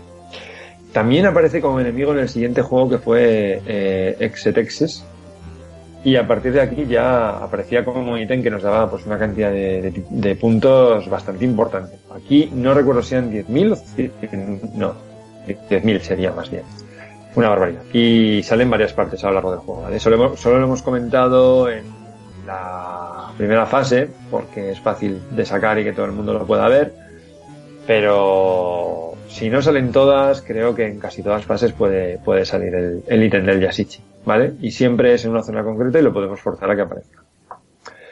Les he puesto aquí una pequeña lista de juegos donde ha aparecido y la verdad es que es extensísimo. Entonces voy a leerlo un poco rápido sin entrar en detalles, pero vamos, aparece en Bulwood, Exetexis, Barth, Ghosts and Goblins, Trojan 1942, Pirate Ship Higemaru, Mega Man, Commando, Gunsmoke 1943, Forgotten World, Suban Squadron, Sidance, Strider 2, 1941, eh, Magic Sword, Final Fight 3, King of Dragons, Marvel Super Heroes, Mega Man 8, Mega Man Battle and Chase, eh, Capcom Fighting Evolution, Bionic Commando Rearmed, Shin Megami Tensei, Persona 4, uh -huh. el Tatsunoko vs. Capcom, Mega Man 10 y Dead Rising 2 y Marvel vs. Capcom 3. Asura, Asura Furaz. Resident Evil 6 y Black Tiger. O sea que Sí, bueno, y te has saltado un montón, porque la lista es Sí, extensísima, pero vamos, está claro que es un ítem que, que- mí me recuerda un montón a la. Que a lo, que a lo mejor no, no- no sé si, pero a, a las vidas de Pan. Sí, Cuando cayó Sí, una sí, vida sí, de sí. Pan. Sí. Yo siempre pensaba que era el, mismo icono. Digo, pero si no tiene nada que ver. sí, sí, sí. pero me sí. recuerdan un montón a, a las vidas de Pan. Pues no dices poco porque recuerda que Pang, eh, aunque lo desarrolló Mitchell, eh, tenían una gran relación con Capcom y de hecho Capcom fue la licenciataria para ciertas versiones de. Ujú. Entonces seguramente por ahí venga algo de... venga algo del tema, ¿vale? Vale, este siguiente, esta siguiente curiosidad se la dejo al ver. Pues sí, esta es la, la- lo que estábamos hablando antes del vídeo de, de Saigo. Cuando, cuando juega con, con Firebrand, está jugando un ratito. Vale, y parece ser que si aguanta 60 segundos eh, sin acabar con él, pues eh, el Firebrand se transforma, en vez de ser de color rojo, se convierte en color blanco y es, y es mucho más agresivo. Modo- Solo- el juego te lo pone todo fácil y en bandeja para que, para que avances tranquilamente. Es- Esto es lo, lo típico que dices, pero vamos a ver. Ah. Estamos de acuerdo en que es el probablemente el enemigo más chungo. ¿Quién coño va a ser el primero que se va a poner a aguantar 60 segundos toreándole? Yo creo que es un bug eso, que, el- que, que no, no, no No, sé. no, no, no, no. O sea, la paleta, la paleta al cabo de 60 segundos no, lo- no tengo ni idea. porque No me creo que eso pero esté que- hecho. sí, pero hombre, pues. a ver, que es que la paleta cambia perfecta. Es que cambia el sprite, Sí, sí, no, cambiar el. cambia nada más. Bueno, sí, también. Sí, vamos, que está en código, además, si es más agresivo y... que vamos, que está, está preparado. Sí, sí, Sí. desde luego, eso, yo, eso no es bug, o sea, eso es que está hecho así. Eh, No es un bug, es una feature. Sí, sí. Y bueno, lo tenía aquí anotado como White Armor porque hay que recordar que a Firebrand también se le, corre- se le conoce como el Red Armor, Retar. Ujú. ¿vale? Son las dos formas que por las cuales se le conoce. Aunque yo siempre prefiero a Firebrand, que mola más. bueno, seguimos, seguimos. Bueno, seguimos, pero antes de, antes de seguir, eh, un saludo muy fuerte al maestro Saigo y todo nuestro respeto a su maestría porque estos dos vídeos que tiene, tanto el, tanto el, el walkthrough completo como la, el otro vídeo que hizo de, de- de bugs y de, y de trucos, eh, es increíble, de verdad. Buscarlo en YouTube ya y dedicarle un- una horita de tiempo para ver los dos vídeos porque los vais a gozar. Se te queda la boca de palmo. Como en casi todos que hace, pero en este, Exacto. conociendo lo duro que es, más todavía. El otro día, el otro día estuve hablando con él y lo que pasa es que el hombre estaba disfrutando de unas vacaciones y tampoco le quise pedir que, que asistiera al programa, pero seguro que hubiera dicho de sí encantado. Pero hay que, hay que tenerlo por aquí pronto. Bueno, más. Bueno, vamos a la siguiente. Hablamos de, de Winnever y sus medidas, ¿vale? Ya hemos dicho antes que a la princesa Prim Prim, pues bueno, también es conocida como Winnever, que es Ginebra, siguiendo la mitología del rey Arturo. Pues bueno, eh, podemos decir las medidas de esta señorita, que son 83, 50, 89, tal y como aparece en el cast roll de Goals and Ghosts y Super Goals and Ghosts. Flipas. O sea, Dato súper importante estáis este dato. súper... Putos japoneses, estáis enfermos. Le habéis puesto purín purín, pero... o sea, nombre de mierda, pero sí sabéis poner las medidas, ¿no? La única medida que Capcom no ha publicado es el peso de Chun-Li, yo creo. Eh, exactamente. Qué, qué mítica. Bueno, seguimos, seguimos. Eh, la siguiente tiene como título Sir Michael y Argon. ¿Qué quiere, qué es esto? Bueno, pues aunque el juego se desarrolló y distribuyó a nivel mundial por parte de Capcom, Taito, Taito America licenció una versión del juego para arcades, pues aparentemente en los players de esta versión se hace referencia al protagonista como Sir Michael y al enemigo final como Argon. Ajá. Pero el juego se llama igual y es todo exactamente igual. Así que, pues nada. Tampoco pasa mucho porque realmente eh, dentro del juego no aparecen los nombres de nadie, ¿no? Pero Bueno, cosas de la época. Es curioso, es curioso. ¿Qué más? Bueno, la siguiente que tengo puesta aquí es el, el, significado del título japonés, que el nombre original en japonés es Makaimura. Y el significado de esto es pueblo del mundo de los espíritus del infierno. O sea, vale. vamos a ver. Albert, tú que controlas Katanaka y tal. pero lo bueno es el Goblins, pero dale, dale. Sí, sí, sí, sí. Pero que Makaimura, Makaimura. Una, una palabra de cuatro sílabas signifique pueblo del mundo de los espíritus del infierno, ¿cómo? Es lo que tienen los japoneses con los kanji, que cada kanji significa su cosa. Y los juntan y te hacen esto. son así, son así de, de, de graciosos. Sí, y lo que decía, lo que decía con el Ghost and Goblins, Ghost and Goblins, perdón, el juego original es Dakaima. Dai, da, perdón, que el, me lío siempre. El Ghost and Ghost, ¿te refieres? Ghost and Ghost. Eso, perdón, perdón, Ghost and Ghost. Es de Daima Kaimura, Uh -huh. ¿vale? Que el Dai simplemente es grande. Sí. O sea, lo único que dice es que el gran pueblo del mundo de los espíritus del infierno. Estos cojones. Y, y tienes una segunda parte. Y la versión de Super Famicom es Chomakaimura. Sí, sí. Ahí ya no sé qué es el, el Cho, ya no sé. Cho es Super. ¿No? es Super? Por, no, por el... Eh, no lo sé, Cho, no lo sé, no lo sé. Cho, o- Kame Kameha, vamos, eh, mi- mis referencias japonesas todas tienen que ver con bola de drag, o sea, con Dragon Ball, con Senseiya o algo así. Y el Cho Kame Kameha es el Super Kame Kameha, ¿no? El Kame potenciado, digamos. Toma ya. Pues, Va- Vaya cho. Sí, sí. Sí, bueno, la- en la época todo era Super. En la época de Super Nintendo todos los títulos tenían un Super por delante. Hombre, claro, claro, claro. no, no valía. Super Mario World. Super Ghosts and Goblins. Bueno, en Mega también pasaba, en Mega Turrican, pero bueno, es que eso era, El traductor de Google es Ultra. Ultra. Pues mira, Cho es Cho, Ultra. Cho Street Fighter 4. ¿Eh? Sí. Bueno, yo ahí, en- con el tema de Makai Mura, eh, Makai sí que lo había oído como término para hacer referencia al mundo espectral en general, no como referencia a un pueblo del mundo de los espíritus del infierno. O sea, como lo que sería espectral y Mura sí que busqué para verificar que efectivamente solo significaba pueblo, pero sí, sí, es la, lo encontré en una traducción, pero creo que es la, la décima acepción que me daba del, del término. O sea, la primera no era esa. Ya, ya, ya. No, no. Que, que cada kanji tiene un montón de significados y, y si no se los inventan, eso también les cuesta poco, ¿eh? O sea, son muy locos.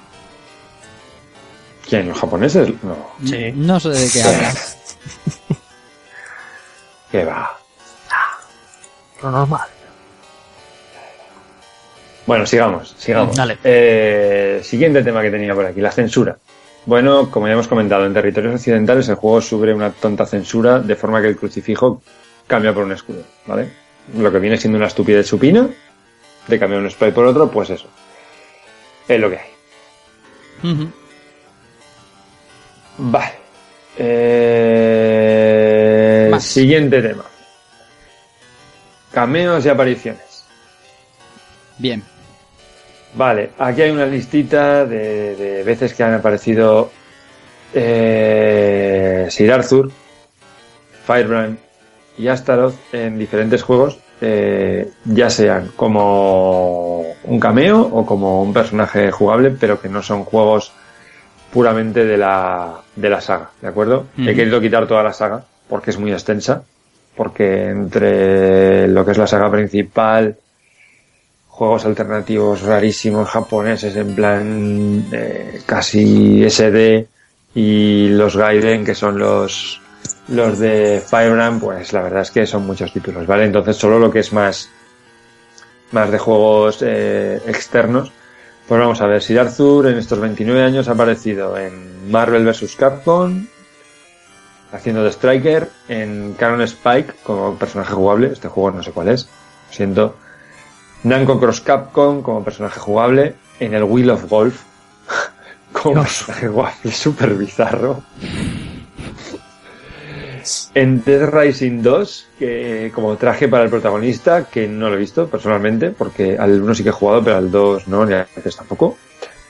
En el Tatsunoko vs Capcom aparece con un cameo en el final de Soki, que es un personaje de Onimusa. No, tampoco lo he visto, la verdad. En Marvel vs. Capcom 3 y en el Ultimate Marvel vs. Capcom 3 es un personaje jugable, sí, ese, lo tengo comprobado. Que aquí incluso tiene el, escenario. Sí, sí, en el, escenario del Makai, que es guapísimo escenario, es brutal. Uno de los que más me gustan junto con el de Thor. Bueno, volvamos. Eh, también sale en el Project Crosszone como Striker y en el Street Fighter Cross eh, no, sí, Street Fighter Cross All Capcom, ¿vale? Por seguir un poco la nomenclatura. Que esto, por lo que he visto, que no sabía lo que era, es un título que me parece que ha salido para móviles, que es como una especie de juego así por turnos en el que se enfrentan, bueno, básicamente todos los personajes de Capcom, prácticamente todos como de cartas, una cosa muy extraña, ¿vale? No lo conocía, yo personalmente este juego no lo conocía. Y es un juego de este, de este año o del año pasado. Bueno, pues seguimos por Firebrand, que lo podemos encontrar en Marvel vs. Capcom 3 como personaje jugable. También sale en el Project Crossthorn como Striker. No sé si este era como Striker o era como enemigo, no estoy seguro. de hecho Recuerdo que cuando grabamos el programa sobre, sobre Demon Crest, estaba a punto de salir o... Sí, estaba a punto de salir.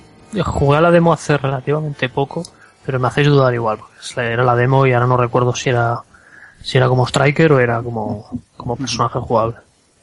Bueno, la cosa es que aparece. Pero bueno, aparece. y está guapísimo. Está muy chulo. Vale, y finalmente Astaroth lo podemos encontrar en Marvel vs. Capcom 3. Eh, como hemos comentado, hay un escenario propio de Sir Arthur o de Firebrand y sale detrás, ¿vale? Salen también los zombies y tal. Están más eh, inspirado en la primera fase de Goals and Ghosts, ¿vale? Porque salen zonas con rejas, como sale también en la otra, y es más orientado al tipo de, de, juego que es la primera fase del otro, porque salen también los, los ataúdes que aparecen del suelo y tal, pero vamos, que podemos ver a Astaroth por ahí haciendo sus cosas de, de demonio, cogiéndose la chaquetilla por ahí. Es un escenario muy guapo. Y luego en el Project Crosstown también sale, pero haciendo un camino, ¿vale? Aquí creo que no es personaje ni, ni jugable siquiera. Bastante, bastante, bastantes cameos de la saga Magaimura en otros juegos de Capcom. Y ahora, continuando, leo en, en, el, en el pequeño guion de 35 páginas que nos pasa el amigo José Manuel Cristóbal, un titular que se llama La cinta aislante negra. Esto me lo aclare. Vale. Esto es de las buenas, esto es de, cosecha propia, ¿vale? Esta es una anécdota de, mía, de nuestra zona, ¿vale? Y no sé si pasará en más sitios, ni si alguno de los oyentes o incluso vosotros, los que estéis participando en el programa, habré vivido una situación similar. Pero bueno, creo que la voy a contar porque os va a gustar. Bueno, ya hemos comentado anteriormente que este título está plagado de bugs, sobre todo en las versiones occidentales, siendo el más famoso el bug de parar el tiempo. Y bueno, como ya acabamos de comentar, el objetivo no es otro que conseguir un montón de vidas para, bueno, en lugar de ir con tres, pues tener hasta. La cosa es que eh, las zonas donde podemos hacer este truco están pobladas de zombies, enemigos que nos dan muy poquitos puntos, 100 puntos si no me equivoco. De forma que si queremos hacernos con un buen paquete de vidas para intentar llegar más lejos, tendremos que estar mucho rato hasta que empecemos a ver aumentar el contador de vidas. Además, la secuencia es un tostón, disparando de izquierda a derecha, como ya hemos comentado, en una zona concreta donde salen zombies por ambas partes. Bueno, yo personalmente ignoro quién descubrió el truco y quién lo contó a los viciados de toda España, porque lo que sí que tengo claro es que este truco lo conoce todo Dios. ¿Vale? La cosa es que el truco sí que llegó a mi zona. Como ya cuento, pues lo conocía todo el mundo. Y la cosa es que los dueños de los garitos, de los bares, de los pubs, de los discobares recreativos, pues empezaron a extrañarse al ver que la gente se pegaba partidas tan largas en esta arcade, cuando lo normal es que era todo el mundo muriese enseguida. Así que al final se destapó el pastel. Pero claro, como no estás haciendo trampas al juego, tampoco podían pedirte que no lo hicieran. Así que nada, bricolaje al rescate. Lo que empezaron a hacer los instaladores de las máquinas fue poner una pequeña cinta aislante negra sobre el plástico protector de la pantalla CRT de los muebles arcade de forma que el tiempo no se viera. El truco, como ya hemos Como ya hemos comentado, sales y lanzamos el último disparo cuando quedan 3 segundos. Bueno, más bien cuando va a pasar de 3 a 2. Bien, pues lo que consiguieron es que la gente se dislocase la espalda intentando ver el tiempo restante, jugando semi agachados para intentar descifrar en qué segundo estaba el contador. Bueno, lo interesante es que eh, cuando terminamos el tiempo se nos avisa con una música que es bastante estridente y monótona. Así que es posible incluso que hasta contando las veces que se repite la melodía pudiéramos llegar a conseguirlo, averiguar en qué segundo nos encontrábamos. Porque una, una pregunta, ¿la, cinta aislante era de ultra pegada, de ultra loctite o cómo iba? Sí, por dentro. sí, yo creo que sí. La cinta aislante estaba por dentro. Por dentro, al ver. Ah, por dentro, la pegaba. Claro, tío. Madre mía. Ay, me muero. es que. Y a ver. Es una ñapa tremenda, ¿eh? Poner un trozo de cinta. El ojo. Sí, sí, sí. La cosa es que funcionaba, ¿eh? La cosa es que funcionaba. Y obviamente no ves el tiempo, es muy injusto, pero bueno. Es lo que hay. Entonces, además, como vieron que esto funcionaba y que habían vuelto a tomar ventaja, los dueños de los recreativos, hicieron algo que bueno, yo creo que fue intencionado, pero que va a demostrar que el técnico de los arcades era un ser superior a todos nosotros, ¿vale? Entonces, ¿qué es lo que hacía? Ponía la cinta dejando que se viera la última línea de píxeles. Para que la gente que intentase el truco se delatase con esas posturas acrobáticas. Y la cosa es que, intencionado fortuito, yo creo que lo hacían idea para descojonarse vivos de nosotros, porque aunque te mostrasen la parte de abajo, no tenías ni puñetera idea de lo que estaba pasando. Y en serio, no sé, al final historietas de los recreativos, ¿vale? Que espero que cuando se las cuente a mi hijo no me mire con demasiada lástima, porque en serio, o sea, imaginaos la situación de ver a, un crío agachado intentando mirar por encima del mueble que no sabía absolutamente nada para ver los segundos, totalmente convencido de que si se ponía así iba a conseguir ver cuánto quedaba. Pero bueno. Entonces no sé, no sé si alguno de vosotros llegaron a hacerle alguna cosa como, como aquella, pero bueno. Sí, yo, a mí es lo mismo que a ti, además creo, que lo hablamos eh, cuando estuviste por aquí por Elche, el, el truco de la cinta aislante o, un cartón pegado, por, pero claro, por dentro, por dentro de... Cabrones. dentro del plástico. Eh, para que no vieras, para que no vieras el tiempo. Vamos, me ha hecho gracia cuando has dicho lo de, claro, tú cuentas la melodía, la melodía siempre pasa en el mismo momento. O sea, y, está claro, si tú cuentas... Creo que es cuando quedan 15 segundos. Efectivamente. Así que... Sí, el problema era escuchar la melodía en todo el barullo que había en unos recreativos o en un bar. Eso es otra, eso es otra, porque porque habían arcades y arcades. Eh, había arcades que sonaban muy bien y arcades que o no sonaban o sonaban ahí a auténtica basura. Pero bueno, la verdad es que sí, historietas de recreativos, qué, qué gracia, la verdad es que sí. Bueno, pasamos a otro tema, José. Sí, bueno, eh, vamos con las versiones, ¿vale? Eh, y tengo que decir que, bueno, las vamos a incluir casi a petición popular, porque ya veremos luego en los comentarios, pero casi todo el mundo hablaba de la versión X, la versión Y, he jugado a esta, he jugado a la otra, ¿vale? Porque sí, como casi todos los títulos de arcade recreativos de, esta época, tiene versiones para toda la plataforma vida y por haber, incluso versiones para sistemas muy posteriores, como por ejemplo Game Boy Color. ¿Vale? Eh, diez años más tarde una versión para Game Boy Color o, más. Vale, lo que sí que voy a decir es lo siguiente, ¿vale? Para mí, en primer lugar, para mí mi versión es el arcade, ¿vale? Siempre he jugado a esta, es con la que he crecido y obviamente es la mejor de todas con mucha diferencia. En su momento sí que jugué mucho con mi gente a la versión de Spectrum, que bueno, la verdad es que para nosotros en ese momento era casi como tener el arcade y que bueno, tengo que decir que tras volver a jugarla, personalmente mi opinión es que debería haberla dejado donde se quedó. en la Spectrum no te gastabas tanto monedas de 5 duros gastabas otro tipo de cosas. Tiempo principalmente. La vista.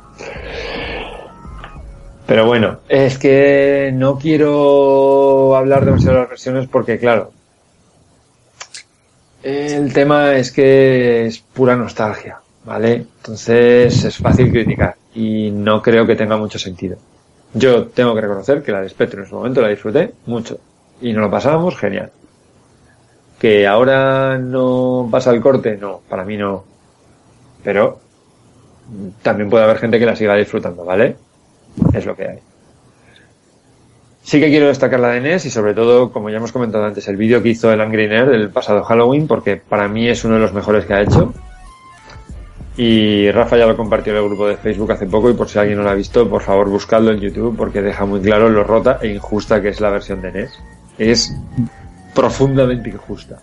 De hecho, yo solo había jugado a esta hasta hace um, unos años, solo había jugado a la versión de NES.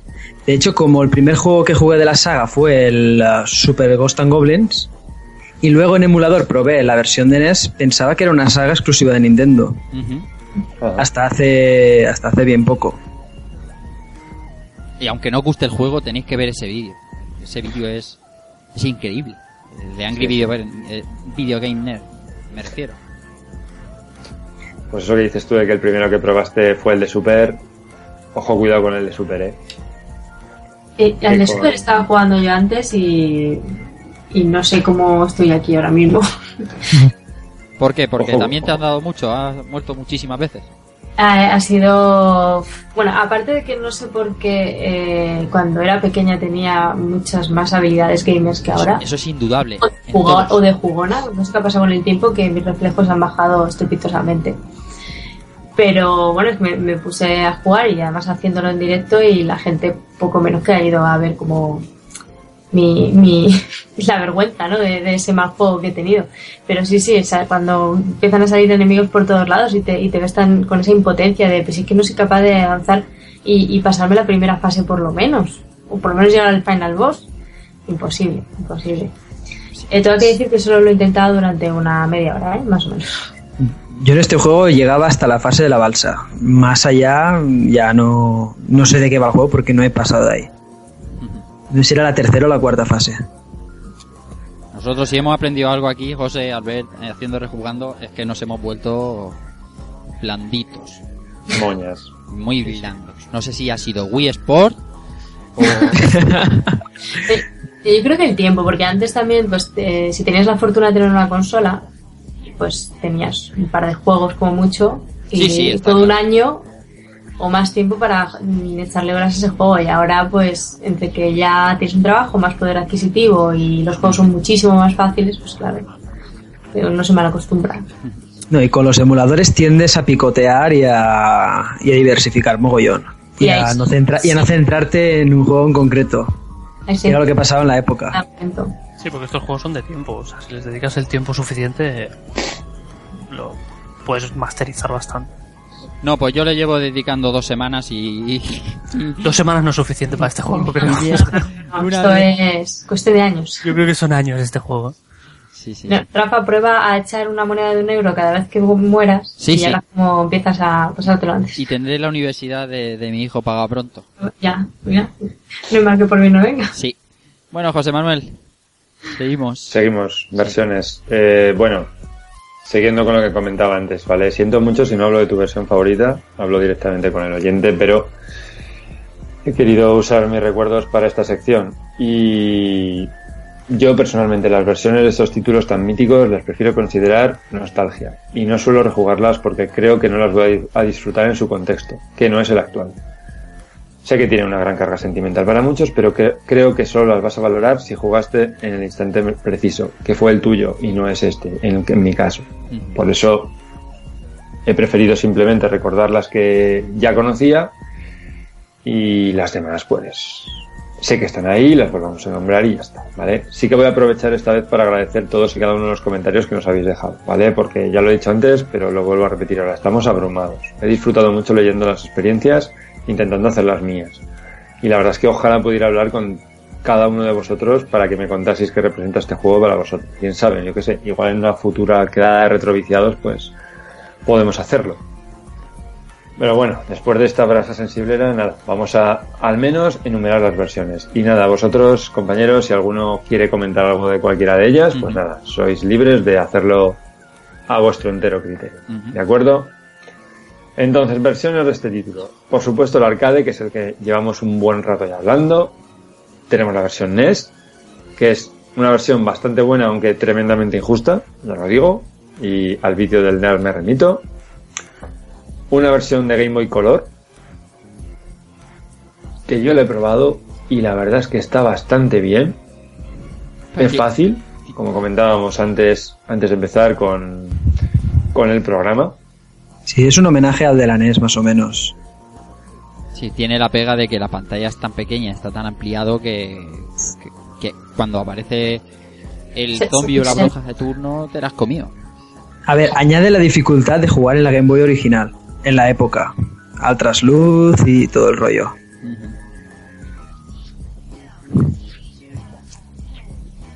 Bueno, más versiones. También está disponible en Commodore 16 Plus 4, en Commodore 64, una versión bastante bastante horrible. Eso iba a decirte. Commodore 64. Iba a decirte, ¿cómo se ve mejor en la Commodore 16 que en la Commodore 64? Ya para ser un Commodore 64 es muy mala, ¿eh? Mm. La mezcla de colores, la elección de, de paleta es malísima. Es terrible, pero es que esta, esta máquina tenía juegos comparativamente con las otras que lucían genial. Bueno, una versión de Amiga que por lo menos puedo ver que luce bastante, bastante bien. Muy fiel o muy similar al arcade. Ya digo, no la he jugado. También había una versión para IBM para IBM PC para 2, que por lo que tengo entendido es una auténtica basura. Gráficamente así lo parece y probablemente el control o sea, yo no sabía que existía y en esa época tuve, tuve PC, no tenía ni idea de que existía esta versión. Si lo hubiera sabido ya me hubiera hecho con ella, seguro. Pero vamos, que no, por lo visto no pasa el corte. La versión del ZX Spectrum, ya digo, hasta muchísimas horas en casa de mis amigos. Eh, yo no tenía esta en concreto, pero muchísimas horas, muchas, muchas, muchas horas, muchas, muchas horas esperando que se cargase también. Pero que, chico, en su momento para nosotros era como si estuviéramos viendo la máquina. Sí, sí. Pero pinta, pinta un poco horrible, ¿eh? Así la imagen. De hecho, el otro día colgó una foto eh, donde sale un mapeado y dice: ¿Dónde está Sir Arthur? Claro, tú no lo ves en movimiento y es imposible distinguirlo.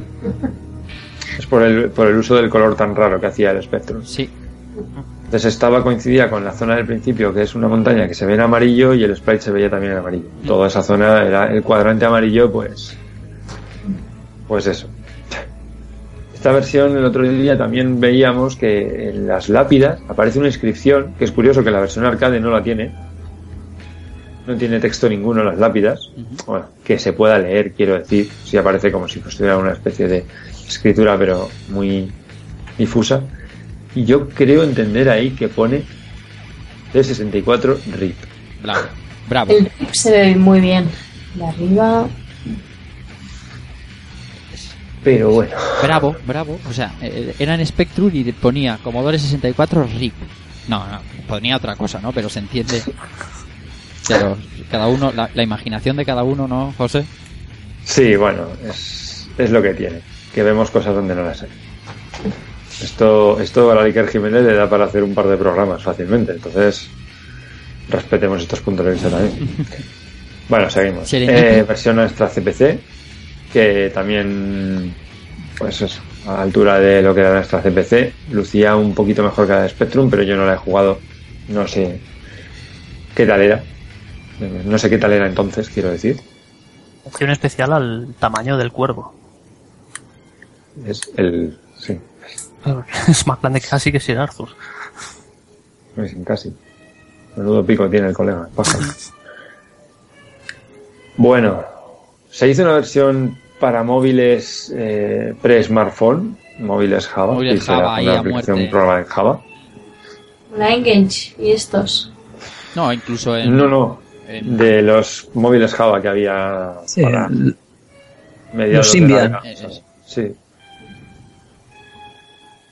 Y luego últimamente también han sacado otra versión nueva que es creo que para dispositivos, no sé si iOS o Android, también para móviles, que se llama Mobile Ocean Goblins Gold, que también parece ser bastante mala.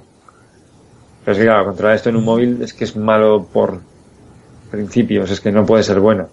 la imagen que has puesto luce horrible, la verdad. Bueno, bueno, es que, que no sa.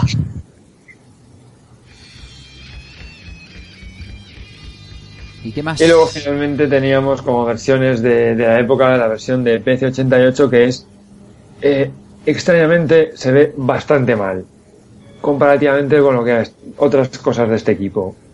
Me lo expliquen. Sí, sí.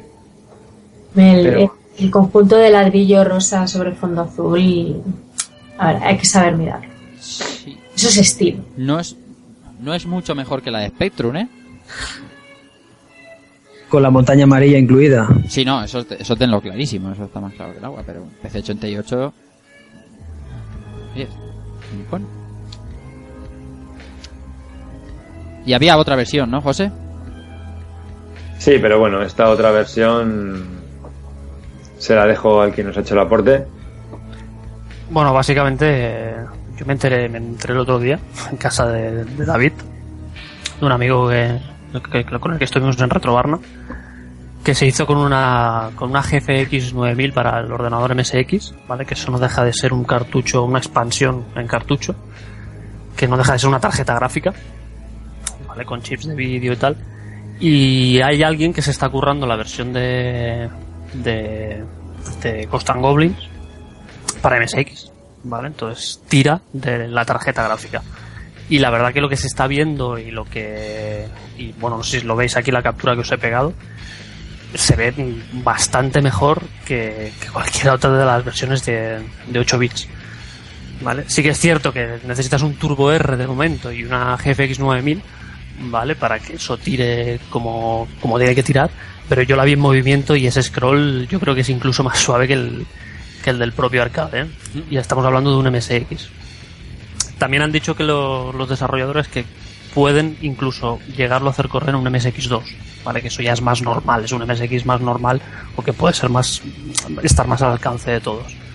Pero bueno, que, que sepáis que está esta versión aquí en desarrollo y, y que hay que seguirle la pista porque tiene muy buena pinta. Muy bien, pues hasta aquí todas las versiones de este Ghosts and Goblins. Y ahora la amiga Marigones nos trae más datos del juego. Y algunos datos que ya se han comentado, como el alias que es Makimura, en la desarrolladora es Capcom.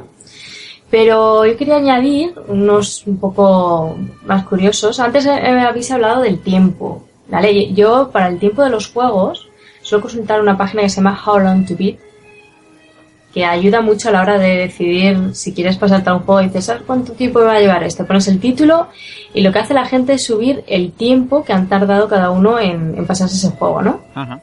Entonces, entre la media de todas las personas que han subido eh, cuánto tiempo han tardado en pasarse el Ghost and Goblins, eh, la media es de 5 horas y media.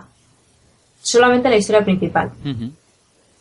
Y ya, pues el completionist, o sea, todo, que supongo que será darle las dos vueltas, 8 horas y media.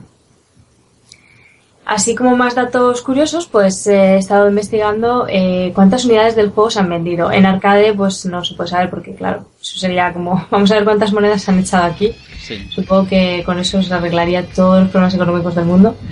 Así que me centro en las unidades vendidas de la versión de NES, que han sido un total de 1.640.000 unidades, bueno, aproximadamente, en todo el mundo. En Europa, solamente 260.000. ¿vale? Lo cual, pues hombre, teniendo en cuenta la época, los juegos y demás, pues es, es bastante. Claro. El, el aniversario del juego, pues sí, es hoy cuando, cuando estamos grabando el podcast. Pero sin embargo, hasta el 23 de marzo de 1989 no se dejó ver en Europa. Un poco antes se pudo ver en Estados Unidos, en Norteamérica, en noviembre de 1986. O sea, casi un poco más de un año después que en Japón.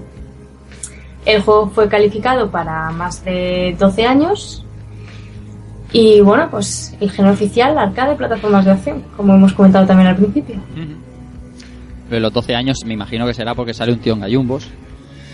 Y Sí, era, era muy porno para la claro, época. eso no explícito, ¿no? Pero ahí claramente hay mandanga en esa intro ahí con, con purín, purín. Pero esta, estas fechas de lanzamiento yo creo que son de la versión NES, ¿no? Seguro. Las de Europa y Sí, eso, ¿no? Porque todos estos datos serán de la versión de NES. Sí, Porque sí. además lo pone aquí, eh, Platform Statistics, NES 41, bueno, no sé el porcentaje este a que viene. Sí, no, bueno, también ese, ese NES seguro porque porque antes del 89 arcades habían aquí, lo que pasa es que... Oh, sí, sí, por eso lo digo. Eh, allí se lanzó Famicom 85, claro, es ese. Pero me sorprende la, la cifra, las cifras son bueno, 1.700.000 copias. Es mucho, ¿eh? Es muchísimo, es una pasada. Sí, será de los pocos títulos, ¿eh? Que lo, porque creo que Gradius en NES también lo superó. Y aparte de Super Mario, el título más vendido de NES es el de las Tortugas Ninja, el primero que salió. Este le andará cerca, ¿eh? No, no lo sé. No lo sé, eso habría que verlo. Ahora tengo yo la intriga de cómo está decotizado esto ahora. El, el Ghost and Goblins de NES bastante, ¿eh? ¿Sí? Bastante especulado, sí. ¿Cuánto es, cuánto es bastante? Pues uh, cartucho suelto yo lo he visto por 50, 60 euros. La madre La versión PAL. Anda ya, toma. A muerte. es un, y además es un juego que, aparte de. Um, aparte de los primeros que salieron en NES, el Duck Hunt y todos estos, es un juego bastante que salió bastante pronto en la consola, ¿eh? en el año 87 o así. Madre. Bueno, Yo sin caja lo estoy encontrando bastante barato. ¿eh? Bueno, barato. Son 15, 15 euros más 10 de envío porque te lo mandan de América, pero... pero bueno, este, siempre yo estaba refiriéndome a las unidades PAL. Las unidades americanas son más baratas siempre. Vale, vale. sí, la PAL, la PAL estoy viendo aquí 40, sí. De todas formas, si no tenemos ya ni la NES, ni el dinero y demás, podemos jugarlo online. en un enlace que, venía por ahí que es en virtualnes.com. buscamos el juego y podemos jugar a la versión de NES. No, y al arcade también se puede jugar online incluso, ¿eh? eh si os metéis en Game Oldies, Game sí, ahora os lo escribiré por ahí si queréis. En uh, Game Oldies eh, hay un emulador online de arcades. Aparte de jugar a PC Engine, PC Engine CD, Super Nintendo, Mega Drive, de todo. Tomar nota porque es bastante interesante la web. Y funcionan bastante bien los emuladores, ¿eh? Estupendo. ¿Cuántos datos? Bueno, José. Sí. José. Sí. Digo que parece que esto se acaba. Faltan los comentarios. Sí, eso lo tenemos más claro que el agua. Pero que nos hemos cargado 35 páginas de, de hablar de, de un juego que dura media hora. No sé si me explico. Tengo curiosidad de ver cuánto sale de esto de duración de podcast, pero vamos, al final no sé si dar las gracias o pedir perdón. sí, sí, sí, sí, sí. Pues nada, eh, quedan los comentarios, así que vamos a...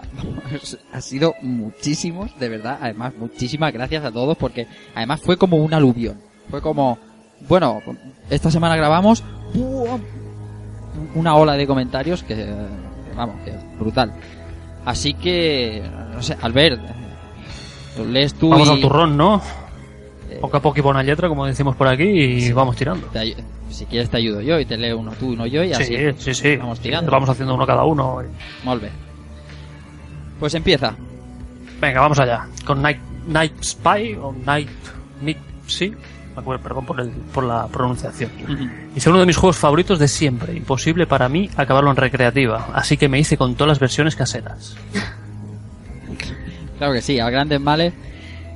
José Luis Pérez Cruz, mi saga favorita. Qué difícil era el jodido. Aún recuerdo jugarlo junto a mis hermanos en el bar de al lado de casa de mis padres. Seguimos con Gavers que nos dice ¡Juegaco! Dice, no le he dado nunca, pero todo el mundo dice lo que es. Oh, perdón, dice que lo es. Sobre todo esos que tampoco lo jugaron nunca. Gavers siempre tirando con pala. Gavers era... Peter MM dice, era muy jodido. Eh, compararlo con el Dark Souls, con Dark Souls es muy acertado. Cuando te quedabas en Ayumbos sabías que morías. El efecto cascada del que hablábamos antes. Sí, sí, sí. Nuestro amigo Pepa Lacan, que nos dice, hombre, que nunca me lo pasé en la máquina. Eh, dice que nunca me lo pasé en la máquina, que molaba mucho el rollo de caballero medieval matando zombies y que jugué en CPC. David de CHG 1989 dice, ¿qué recuerdos? La de 5 duros gastados en verano en el club Aslan. Allí fue donde me enamoré de este juegazo. Y nos cuelga una foto de una cabinet. Más. Seguimos con Luke, soy tu cuñado. Bien, esto, esto, esto, esto tendrías que decirlo. Luke, soy tu cuñado. Que nos dice, ya tengo el gallumbo, ya tengo el gallumbo de corazones preparado. Luke, soy tu cuñado. eh, Santi Oki dice que era jodidamente difícil. Seguimos con Néstor Acebo que dice un juegazo, un clasicazo y un reto casi desesperante. En 1985 no se había visto cosa similar en los arcades. Siempre me ha gustado más su secuela, el Ghosts and Ghosts, de la CPS-1. Un juego mucho más fácil y balanceado. Sin embargo, este Ghost and Goblins es el padre de la saga y por ello ya merece nuestro respeto. Un juego difícil hasta el extremo y enviciante como pocos. Es amor y dolor por partes iguales en un videojuego. Totalmente de acuerdo. Totalmente.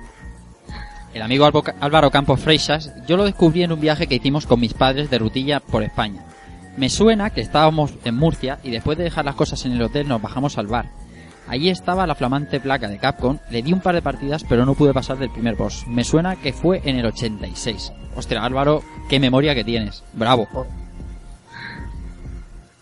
Y bueno, seguimos con Dark Kafka. Espérate, toso un poquito para aclararme la garganta.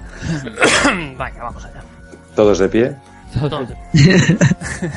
Aún recuerdo cómo flipé la primera vez que la vi en la discoteca de mis padres. La fase del cementerio y Red Armor Firebrand, los trolls con tatus en los brazos, brazos, el dragón, lo genial de su diseño artístico, las imborrables músicas, el mago cabrón que nos transformaba, subir una escalera en gallumbos y ponerte culo en pompa al llegar arriba. No sé, son tantas cosas. La fase de hielo y la aldea son mis favoritas. Este juego me pareció algo orgásmico y pajillístico, hasta el punto de que Sir Arthur fue uno de mis primeros avatares en esto de los internes, y por mucho tiempo. Geniales las versiones de Species y de Ghost y de Ghost ah, copón. Ghost and Ghost. La de NES es cojonuda, así como las entregas de Wonders One y PSP. Sus apariciones en distintos crossovers son an- antológicas, así como su hijo bastardo. Máximo. Me habéis tocado todo lo gordo. Piratones. Con este juego... ay, voy a cualquier oscuro rincón a tocarme pensando en esos gallumbos, no sin antes echar una lagrimilla por este genial y bellísimo Super... Super Goals and, Goals and Goblin para la 16 bits de Nintendo. Para mí superior al Ghost and Ghost original. A las nezas, a subir y a bajar pieles al puerto. Toma, Toma ya. pedazo comentario. Sí, sí, sí. Jonathan Casanova dice, lo jugué en CPC y recuerdo que no era apto para un niño pequeño por dificultad. Lo intenté un millón de veces y un millón de veces acabé muerto. Le tengo un gran cariño, me quité la espinita con el Ghost and Ghost años después. Manuel Martínez Segura dice, toma castaña. El primer juego en cualquier pla- plataforma que realmente me impactó. Lo mejor era que era fácil encontrarlo en el barrio. Recuerdo que la gente, en vez de jugar y avanzar, se dedicaba a darle castañazos a las lápidas y masacrar búhos como si no hubiera un mañana. Avance usted y fustiga las fuerzas del Averno, par 10. Tanto búho y tanta leche. En resumen, de lo mejorcito que se ha hecho nunca jamás, búhos y trucos de temporizador aparte. De los juegos atemporales que han definido y calado en nuestra joven historia.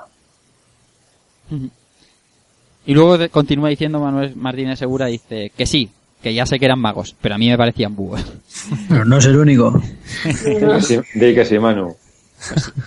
Saigo, Saigo Nonindu eh, dice, pasada de juego con mayúsculas. Recuerdo perfectamente allá en el 85, cuando tenía 11 years, que me tocó esperar cerca de un mes porque siempre estaba ocupada la máquina. El juego podemos decir que es todo un icono dentro de la historia del videojuego, más que nada por la atmósfera conseguida. Mención especial a la fase del cementerio. En muchos recreativos habían versiones distintas, la americana Ghosts and Goblins y la japonesa Makaimura. Personalmente me gustaba más la japonesa, por el hecho de poder coger el crucifijo y darle todo el hocico a todo bicho viviente. Recuerdo como el técnico de recreativo puso una cinta aislante, mira, este lo pasé. Recuerdo como un técnico de recreativo puso una cinta aislante negra americana dentro del monitor con el fin de tapar el tiempo y que el servidor no pudiera hacer el famoso truco del tiempo. Claro que sí, Saigo. Qué mítico. Seguimos con Carlos García Alonso, que nos dice uno de, esos clásicos atemporales, muy bien y jugable aún a día de hoy, y difícil como pocos. Recuerdo como si fuera ayer la cola que siempre había en ese momento. Y también recuerdo esperar como agua de mayo la conversión de a los ordenadores de 8 bits de la época. Y decir, coño, si es igual que la recreativa. Todavía se me pone la piel de gallina al escuchar esa lúgubre, lúgubre, lúgubre melodía. Menudos temazos. Capcom se coronó como la- con, las- con la segunda entrega en la flamante CPS-1, Ghosts and Ghosts, mejorando todo lo vivido en el primer juego. Sprites, jugabilidad, música, bosses. Una auténtica obra maestra que no conozco como que me conozco como, como la palma de la mano y que siempre apetece jugar. ¿Y qué decir del Super Ghosts and Ghosts, del cerebro de la bestia? Para muchos, el mejor de la saga. Otro orgásmico juego que rebosa calidad por todos lados y por el que no pasan los años. Al loro con el Ultimate Ghosts and Ghosts de PSP, otra maravilla lúdica con un renovado apartado gráfico, aunque no tan chungo como los anteriores. Muchas ganas de escucharos hablar de una de las sagas más queridas por todos los aficionados a este mundillo y una de mis preferidas. Un abrazo. José Ángel López Moreno dice, estaba en los recreativos justo enfrente de mi instituto y nunca pasé la segunda fase. Ya en versión doméstica le di a la de NES. Eh, aunque de esta saga, donde más he jugado, es a su secuela en Mega Drive. Igor Monasterio, un juego terrible, terriblemente desesperante y desesperadamente adictivo. Lleva en mi lista de juegos pendientes de terminar más de 15 años. Y ahí se va a quedar. No quiero verlo ni de lejos. Mira, este es de los míos. Por cierto, recomiendo que echéis un vistazo al review de Angry Nerd de este juego. Os vais a partir. Antonio Jurado dice, qué maravilla, mi arcade favorito de todos los tiempos. El primero que me terminé con 11 añitos en los recreativos en su época. Me pasaba horas y horas en ellos mirando a la gente jugar. Luego lo disfruté mucho con mi Commodore 64. Soy un enfermo de esta. Eh, pues Ghosts and Goblins, un, un juegazo que conocí en la época en los míticos recreativos CJ de aquí de Jaén. Este comentario es de, es es de mm, Juan Luis Quesada. Lo que pasa es que aquí falta el nombre y nos dice, pues Ghosts and Goblins, un juegazo que conocí en la época en los míticos recreativos CJ de aquí de Jaén. No recuerdo si fue por el año 85-86. ¿Qué memoria tenéis, macho? Alucino, ¿eh? Es más, se me fue sobre esos años porque estaba en un equipo de fútbol sala y que entrenamos y cuando salíamos pues íbamos a echar unos vicios. Un juego muy cabrón por su alta dificultad pero que a todo el mundo le enganchó fuera mayor o, pequeño. Las versiones que disfruté en mi casa fueron las versiones de CPC pero las que más me dejaron patí difuso fue la de NES y la de Amiga por su parecido al arcade. Aunque realmente a la versión que más le he dado fue a su secuela en Mega Drive, que a un día que aún a día de hoy no he conseguido terminarlo completo. Qué juego más hijo puta que se curró. Bueno chicos, enhorabuena por el programa. Sé que va a ser otro programazo más y que nos regaléis a nuestros oídos. Un abrazo desde Jaén. Eh, otro para ti, amigo Juan Luis. Más. Seguimos con Alex Montolujiki, que dice, recuerdo darle mucho amor en mi CPC eh, 464. Fosforo verde, menos colores que una Spisi, ahí es nada. Y lo recuerdo muy gratamente. Además es arrange musical del gran Whitaker. Me chifla cosa fina. Luego lo tuve en mi querida amiga, alucinaba en colores. Decía, es la máquina. Obviamente no, pero se le acerca bastante. El principal lastre del tema del salto, joypad hacia arriba, un clásico del Commodore Amiga, que se le va a hacer. Aún con todo, brillante conversión de élite. Otro gallo, otro gallo hubiese cantado de tener programadores orientales en este sistema, pero esto ya es otra historia. Ahora, antes de leer el siguiente, quiero pararme, José Manuel. Imagínate lo jodido que es Ghosts and, Ghost- and Goblins y ahora ponle que tienes que saltar con el arcade hacia arriba. Sí, sí, sí. sí. Te vuelves sí, loco. he, jugado, Así. he jugado con el joystick también en el Spectrum y es igual. Te vuelves loco. Se te va la olla, sí. Y yo imagino que será algo parecido a jugar al toque en el Amiga. Sí, para exactamente lo mismo. Correcto. Sí, Sí, sí. claro, pero es que los, los joysticks entonces tenían un botón. Y el salto del Toki era controlable. Entonces, eh, dentro de lo que cabe, pues bueno, pero joder, aquí, no sé, se me hace... Bueno, sigamos. Don Señor, se titula él a sí mismo, José Miguel, ul- el ultra mejor. Bien. Lo odio, de lo difícil que es, y lo llevo viendo desde 1988, en todas partes. Bueno, ahora solo en mi PC. No haberme pasado este juego es un borrón en mi expediente gamer. En estos momentos estoy memorizando la tercera fase como si fuera el Padre Nuestro. José Pomares Moreno, yo lo jugué en Amstrad y en la PSP. Para la PSP creo que lo tengo por ahí. Lo busco y me echo unas partidicas.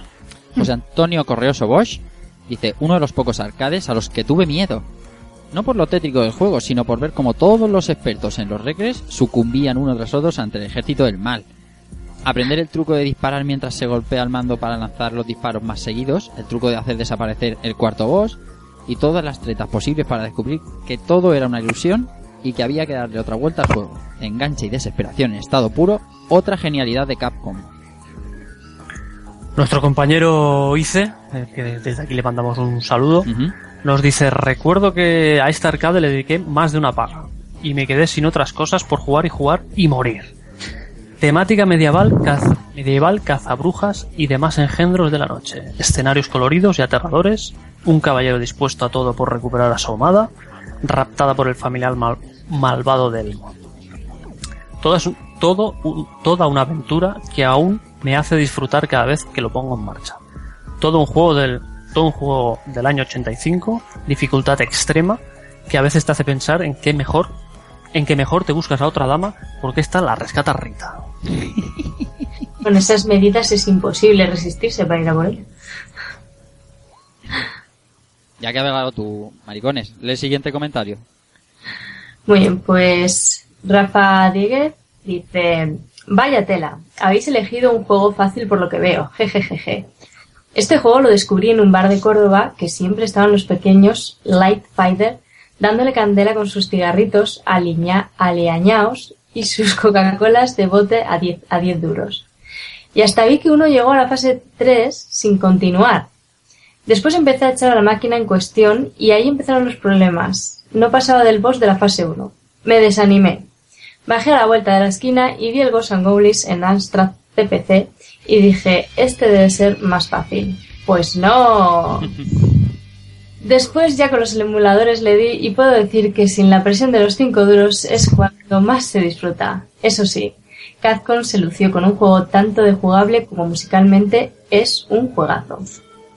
Se lo pones actualmente a un youtuber del Minecraft y seguramente irán a matar gorrinos pixelados para hacer chuletas. Mucha suerte con el programa que vais a disfrutar o sufrir como nunca. Postdata. Lo sé, Keiko. El topo ya no, es- ya no está para estos trotes. Nos queda la Champions. Pobrecicos. Seguimos con David Ortiz Cuji. Joder, Cristóbal. Empieza así, ¿eh? Esta vez has pillado un reto bastante heavy.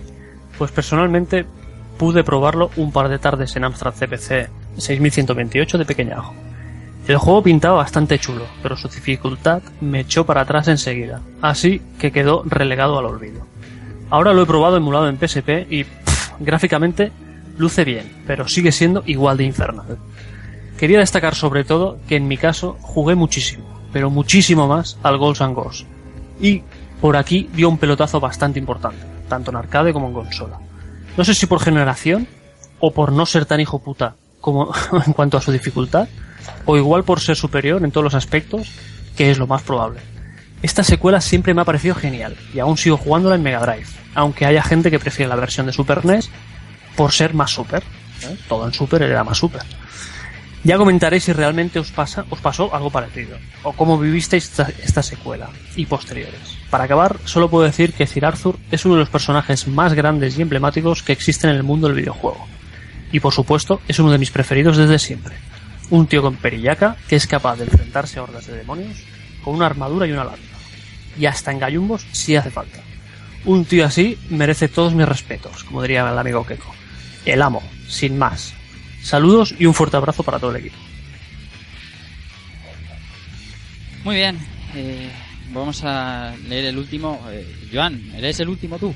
Mm, Es que no encuentro dónde, Ah, dónde igual, leerlo. yo- da igual, leer tú no pasa nada. El amigo Juan Carlos Molina dice, la primera vez que lo jugué fue eh, en la Super Nintendo de un colega mío. No tuve ocasión de jugarlo antes, ya que las recreativas que más proliferaban en, en los recreativos serranos de Valencia eran Metal Slug, Samurai Shadow, por cierto merece un programa, y diversos fighting de la época de los 90 y pico. Sin más, y aunque en su momento no jugué a la mejor versión que pude desde mi punto de vista hoy en día, Un juego con mucho encanto, pura nostalgia, cuidado todo detalle, adictivo, jugable y repetible tropecientas veces. Saludos a todos los participantes de Rejugando, señores míos, hasta la próxima. Pues Daniel Rabinat Aligué nos dice, yo lo jugaba en recreativa que había en, en un local que estaba de paso al colegio de mi casa. Era una tienda de chucherías y también bar. Cuando salía del colegio me pasaba a echar unas partidillas pero nunca llegaba muy lejos. Nunca me he pasado el juego. En este mismo local también recuerdo darle muy fuerte al Hot Chase. Saludos.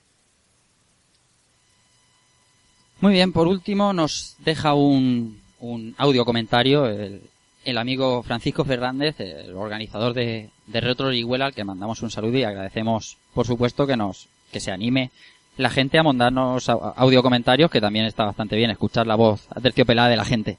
Vamos a escucharlo. Hola, soy Fran, del podcast Pensando como Pollos. He decidido enviaros este audio correo porque estoy súper contento al ver que la temática del próximo episodio que vais a grabar de Rejugando es sobre el Ghosts and Goblins. Yo siempre he dicho que para mí el Ghosts and Goblins es el mejor videojuego que he tenido y por supuesto al que he jugado.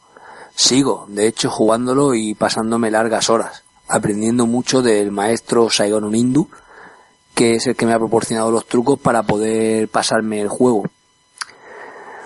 Lo he podido pasar dos o tres veces en mi vida, no más, con una sola moneda, utilizando los trucos, pero siempre en modo fácil y con muchas vidas. Es un juego realmente complicado. También me ayudaron mucho los vídeos de Néstor del canal con 5 duros, al que le mando un saludo muy grande desde aquí. Y por supuesto todas las personas que han, han hecho de que, de que yo sepa hoy o opte, o haya optado mejor dicho, a poder pasarme el juego. Es un juego realmente difícil. Creo que la dificultad extrema en que aunque siempre te parezca que te sabes el juego de memoria, nunca es igual cuando lo juegas. Ahí en la quinta fase los demonios salen de una manera un poco random y eso hace que, que sea realmente complicado poder jugar a ese videojuego. Pero también lo hace muy atractivo. Yo el otro día eh, había un youtuber muy famoso, que no voy a decir el nombre desde aquí, incluso es podcaster también, y estaba haciendo una, una emisión de esta del Twitch, de esto del nuevo sistema este que se ha puesto de moda de ver a la gente cómo juega. Y me llamó mucho la atención porque en el Facebook había puesto una foto suya, emitiendo por Twitch, sentado en un sofá. Y entonces yo ya que ando para los 40 años, le estuve comentando a mi mujer, es curioso ver cómo se juegan los videojuegos hoy en día. Yo creo que en aquella época del 80 y poco, cuando empezamos a jugar al Makaimura o al Ghosts and Goblins, la tensión que se, que se que se, que, se puede palpar en, los en los brazos y en las manos y el- ese sudor y esa tensión fría cuando echabas una partida, desde que caía esa moneda hasta que ponía el game over, podías sentir el miedo. Yo creo que hoy en día esa sensación se ha perdido, ¿no? Yo creo que Ghosts and Goblins realmente muestra lo que es un juego complicado y lo que tienes que estar concentrado al 100% para poder pasártelo. Ni siquiera el gran Saigo- Saigon Unindu me lo imagino jugando al Ghosts and Goblins sentado, acostado hacia atrás y sin prestar atención. Creo que son juegos que hay que jugarlos, vivirlos y estar atentos al 100%. Y además, aun con todo eso, no te va a asegurar el éxito. También quería deciros que yo tengo una anécdota muy divertida con este juego. Cuando era pequeño y fui a comprarme los juegos de cinta de Amstrad, yo tenía un Amstrad CPC 464 y fui a la tienda a comprarme and Goblins. Cuando llegué a mi casa y me pasé la tercera pantalla, le dije a mi padre que el juego estaba incompleto, que yo en la máquina había visto que tenía cinco fases, seis fases y que este juego solo venía con tres. Yo fui a la tienda de electrodomésticos donde había comprado el juego, porque sí, aunque muchos de los oyentes de ahora no lo sepan, en los años 80 los videojuegos se compraban o en el corte inglés o en la tienda de electrodoméstico del barrio. Claro, yo me puse a contarle al hombre que regentaba aquella tienda, Capcom, Ghosts and Goblins, la cinta. Bueno, yo creo que aquel hombre no tenía ni puñetera idea de todo lo que yo le estaba contando. Lo, sí que sé, lo que sí que sé es que mi padre me ayudó mucho a que el hombre accediera a darnos otra cinta, la cual de una manera ilusionante fui y la volví a poner en mi casa pero luego esa ilusión se, se volvió en desilusión, porque el juego seguía sin estar completo y le faltaban tres fases. Quizá podían haber hecho un juego multicarga y haber hecho las fases en diferentes cargas, pero se ve que aquellas 64K de magia que tenían todos los juegos en nuestro y que tenían nuestro Astral era lo máximo que pudieron cargar. Así que nada, animaron mucho con el podcast, voy a escucharlo y disfrutarlo un montón, porque ahí me encanta el Mura y todo lo relacionado con Ghosts and Goblins y creo que a día de hoy no ha salido ninguna obra de arte como aquel arcade. No veré ningún arcade que me transporte a la juventud de una manera tan bella y que me evoque tanta tecnonostalgia, ¿no? Que en nuestro podcast siempre, siempre recomendamos, la tecnonostalgia. Un saludo muy grande y pronto nos veremos en el evento de retroconsolas aquí en Alicante. Un saludo para Rafa y todo el equipo. Adiós.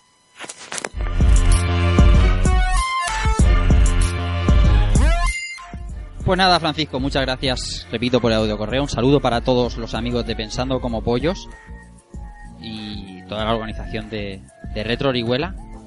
Y nada, sí, que ahora mismo nos vemos ahí en Retro Consola Alicante y donde, y donde ustedes quieran, porque eh, como si te quieres venir aquí un día a grabar con nosotros, que también sabes que es tu casa. Así que, José Manuel, ya hemos leído también los comentarios. Qué pasada, eh. Vaya pasada, ¿eh? Increíble. Además, cómo mola eh, eh, el, que la peña tire de recuerdos, nada de datos y nada de... De, hecho, no hemos hablado de Tokuro Fujiwara. Yo creo que es la primera, primera vez que lo, que lo pronuncio hoy. Es decir, es recuerdos y, nostalgia.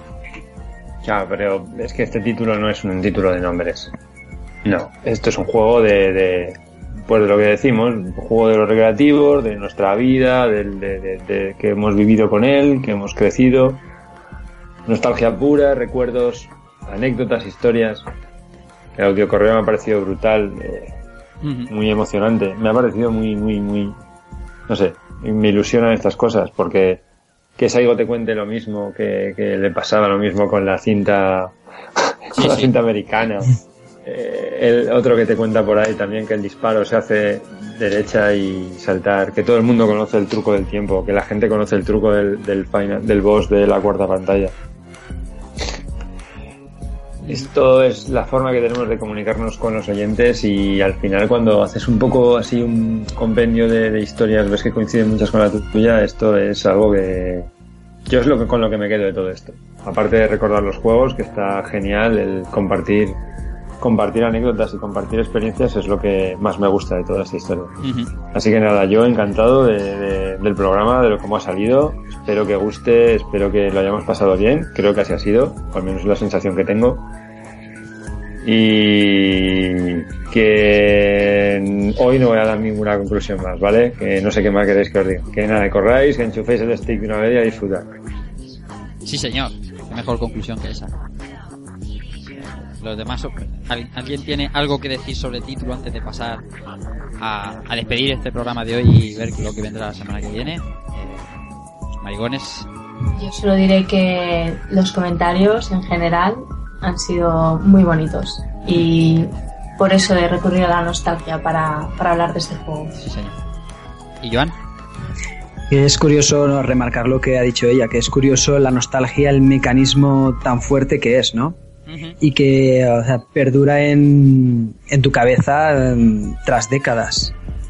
Tras décadas y em, te dan ganas de volver a, como ha dicho, como han dicho por aquí hace un momento, de coger el stick y volver a enchufarlo y darle otra vez. Y otra y otra y otra, porque los créditos van a volar siempre en esta máquina. Albert. Yo es que poco más puedo añadir, es que no. Creo que hemos hablado bastante largo y tendido sobre, sobre todo. Y lo mismo, agradecer los comentarios porque, porque son, son alucinantes este tipo de comentarios. Y, y nada, yo tampoco lo tengo tan, tan, tan recuerdo porque yo sí que lo recuerdo, pero yo creo que era pequeño y veía al, tío de los gallumbos. Y un poco más adelante ya jugué directamente al de, al de, al de Super Nintendo. Y tengo que decir que, es un gran juego, que reconozco que es un gran juego, pero que no le voy a dedicar muchas más horas de mi vida porque, porque me quita, me quita, me acaba con mis nervios, me acaba con mis nervios. Pero bueno, eso no le quita todo el mérito que tiene y, y todo lo que arrastra, ¿no?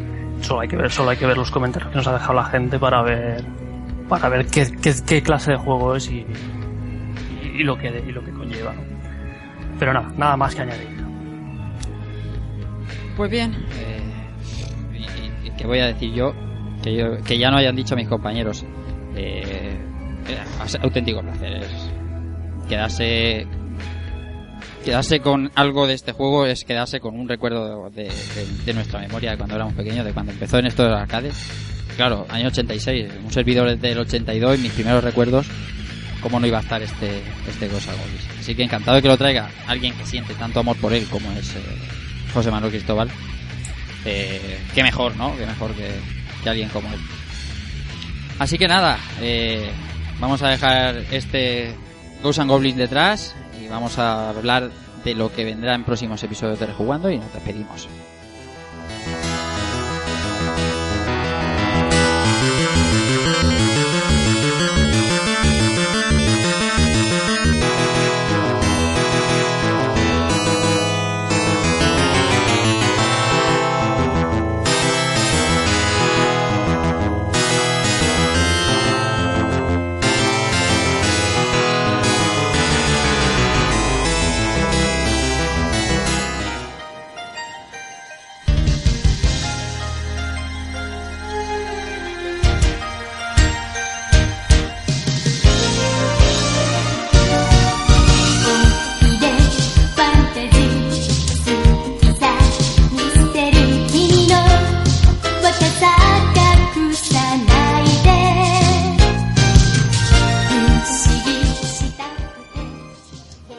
El programa ha quedado largo y, no quiero no quiero extenderlo mucho más, porque así que quede solo de, como de Ghosts and Goblins, eh, diremos que en los próximos episodios de Rejugando viene, como ya anunciamos, Biohazard 2 o Resident Evil 2, eh, de la mano del amigo José Villanueva, que vamos a hacer varios directos en estos dos meses, mes y medio siguiente. El año, los años, el año pasado cogíamos un año, digamos 1991, y hablábamos de los mejores juegos de ese año. Este año no, este año vamos a hacer en cada, en cada evento, vamos a hablar de una plataforma en concreto. Así que el primero que va a venir es eh, va de Retrovalencia del amigo Joan, en el que seguramente hablaremos de Master System, luego en Retroalicante hablaremos de NES y en Barcelona ya veremos.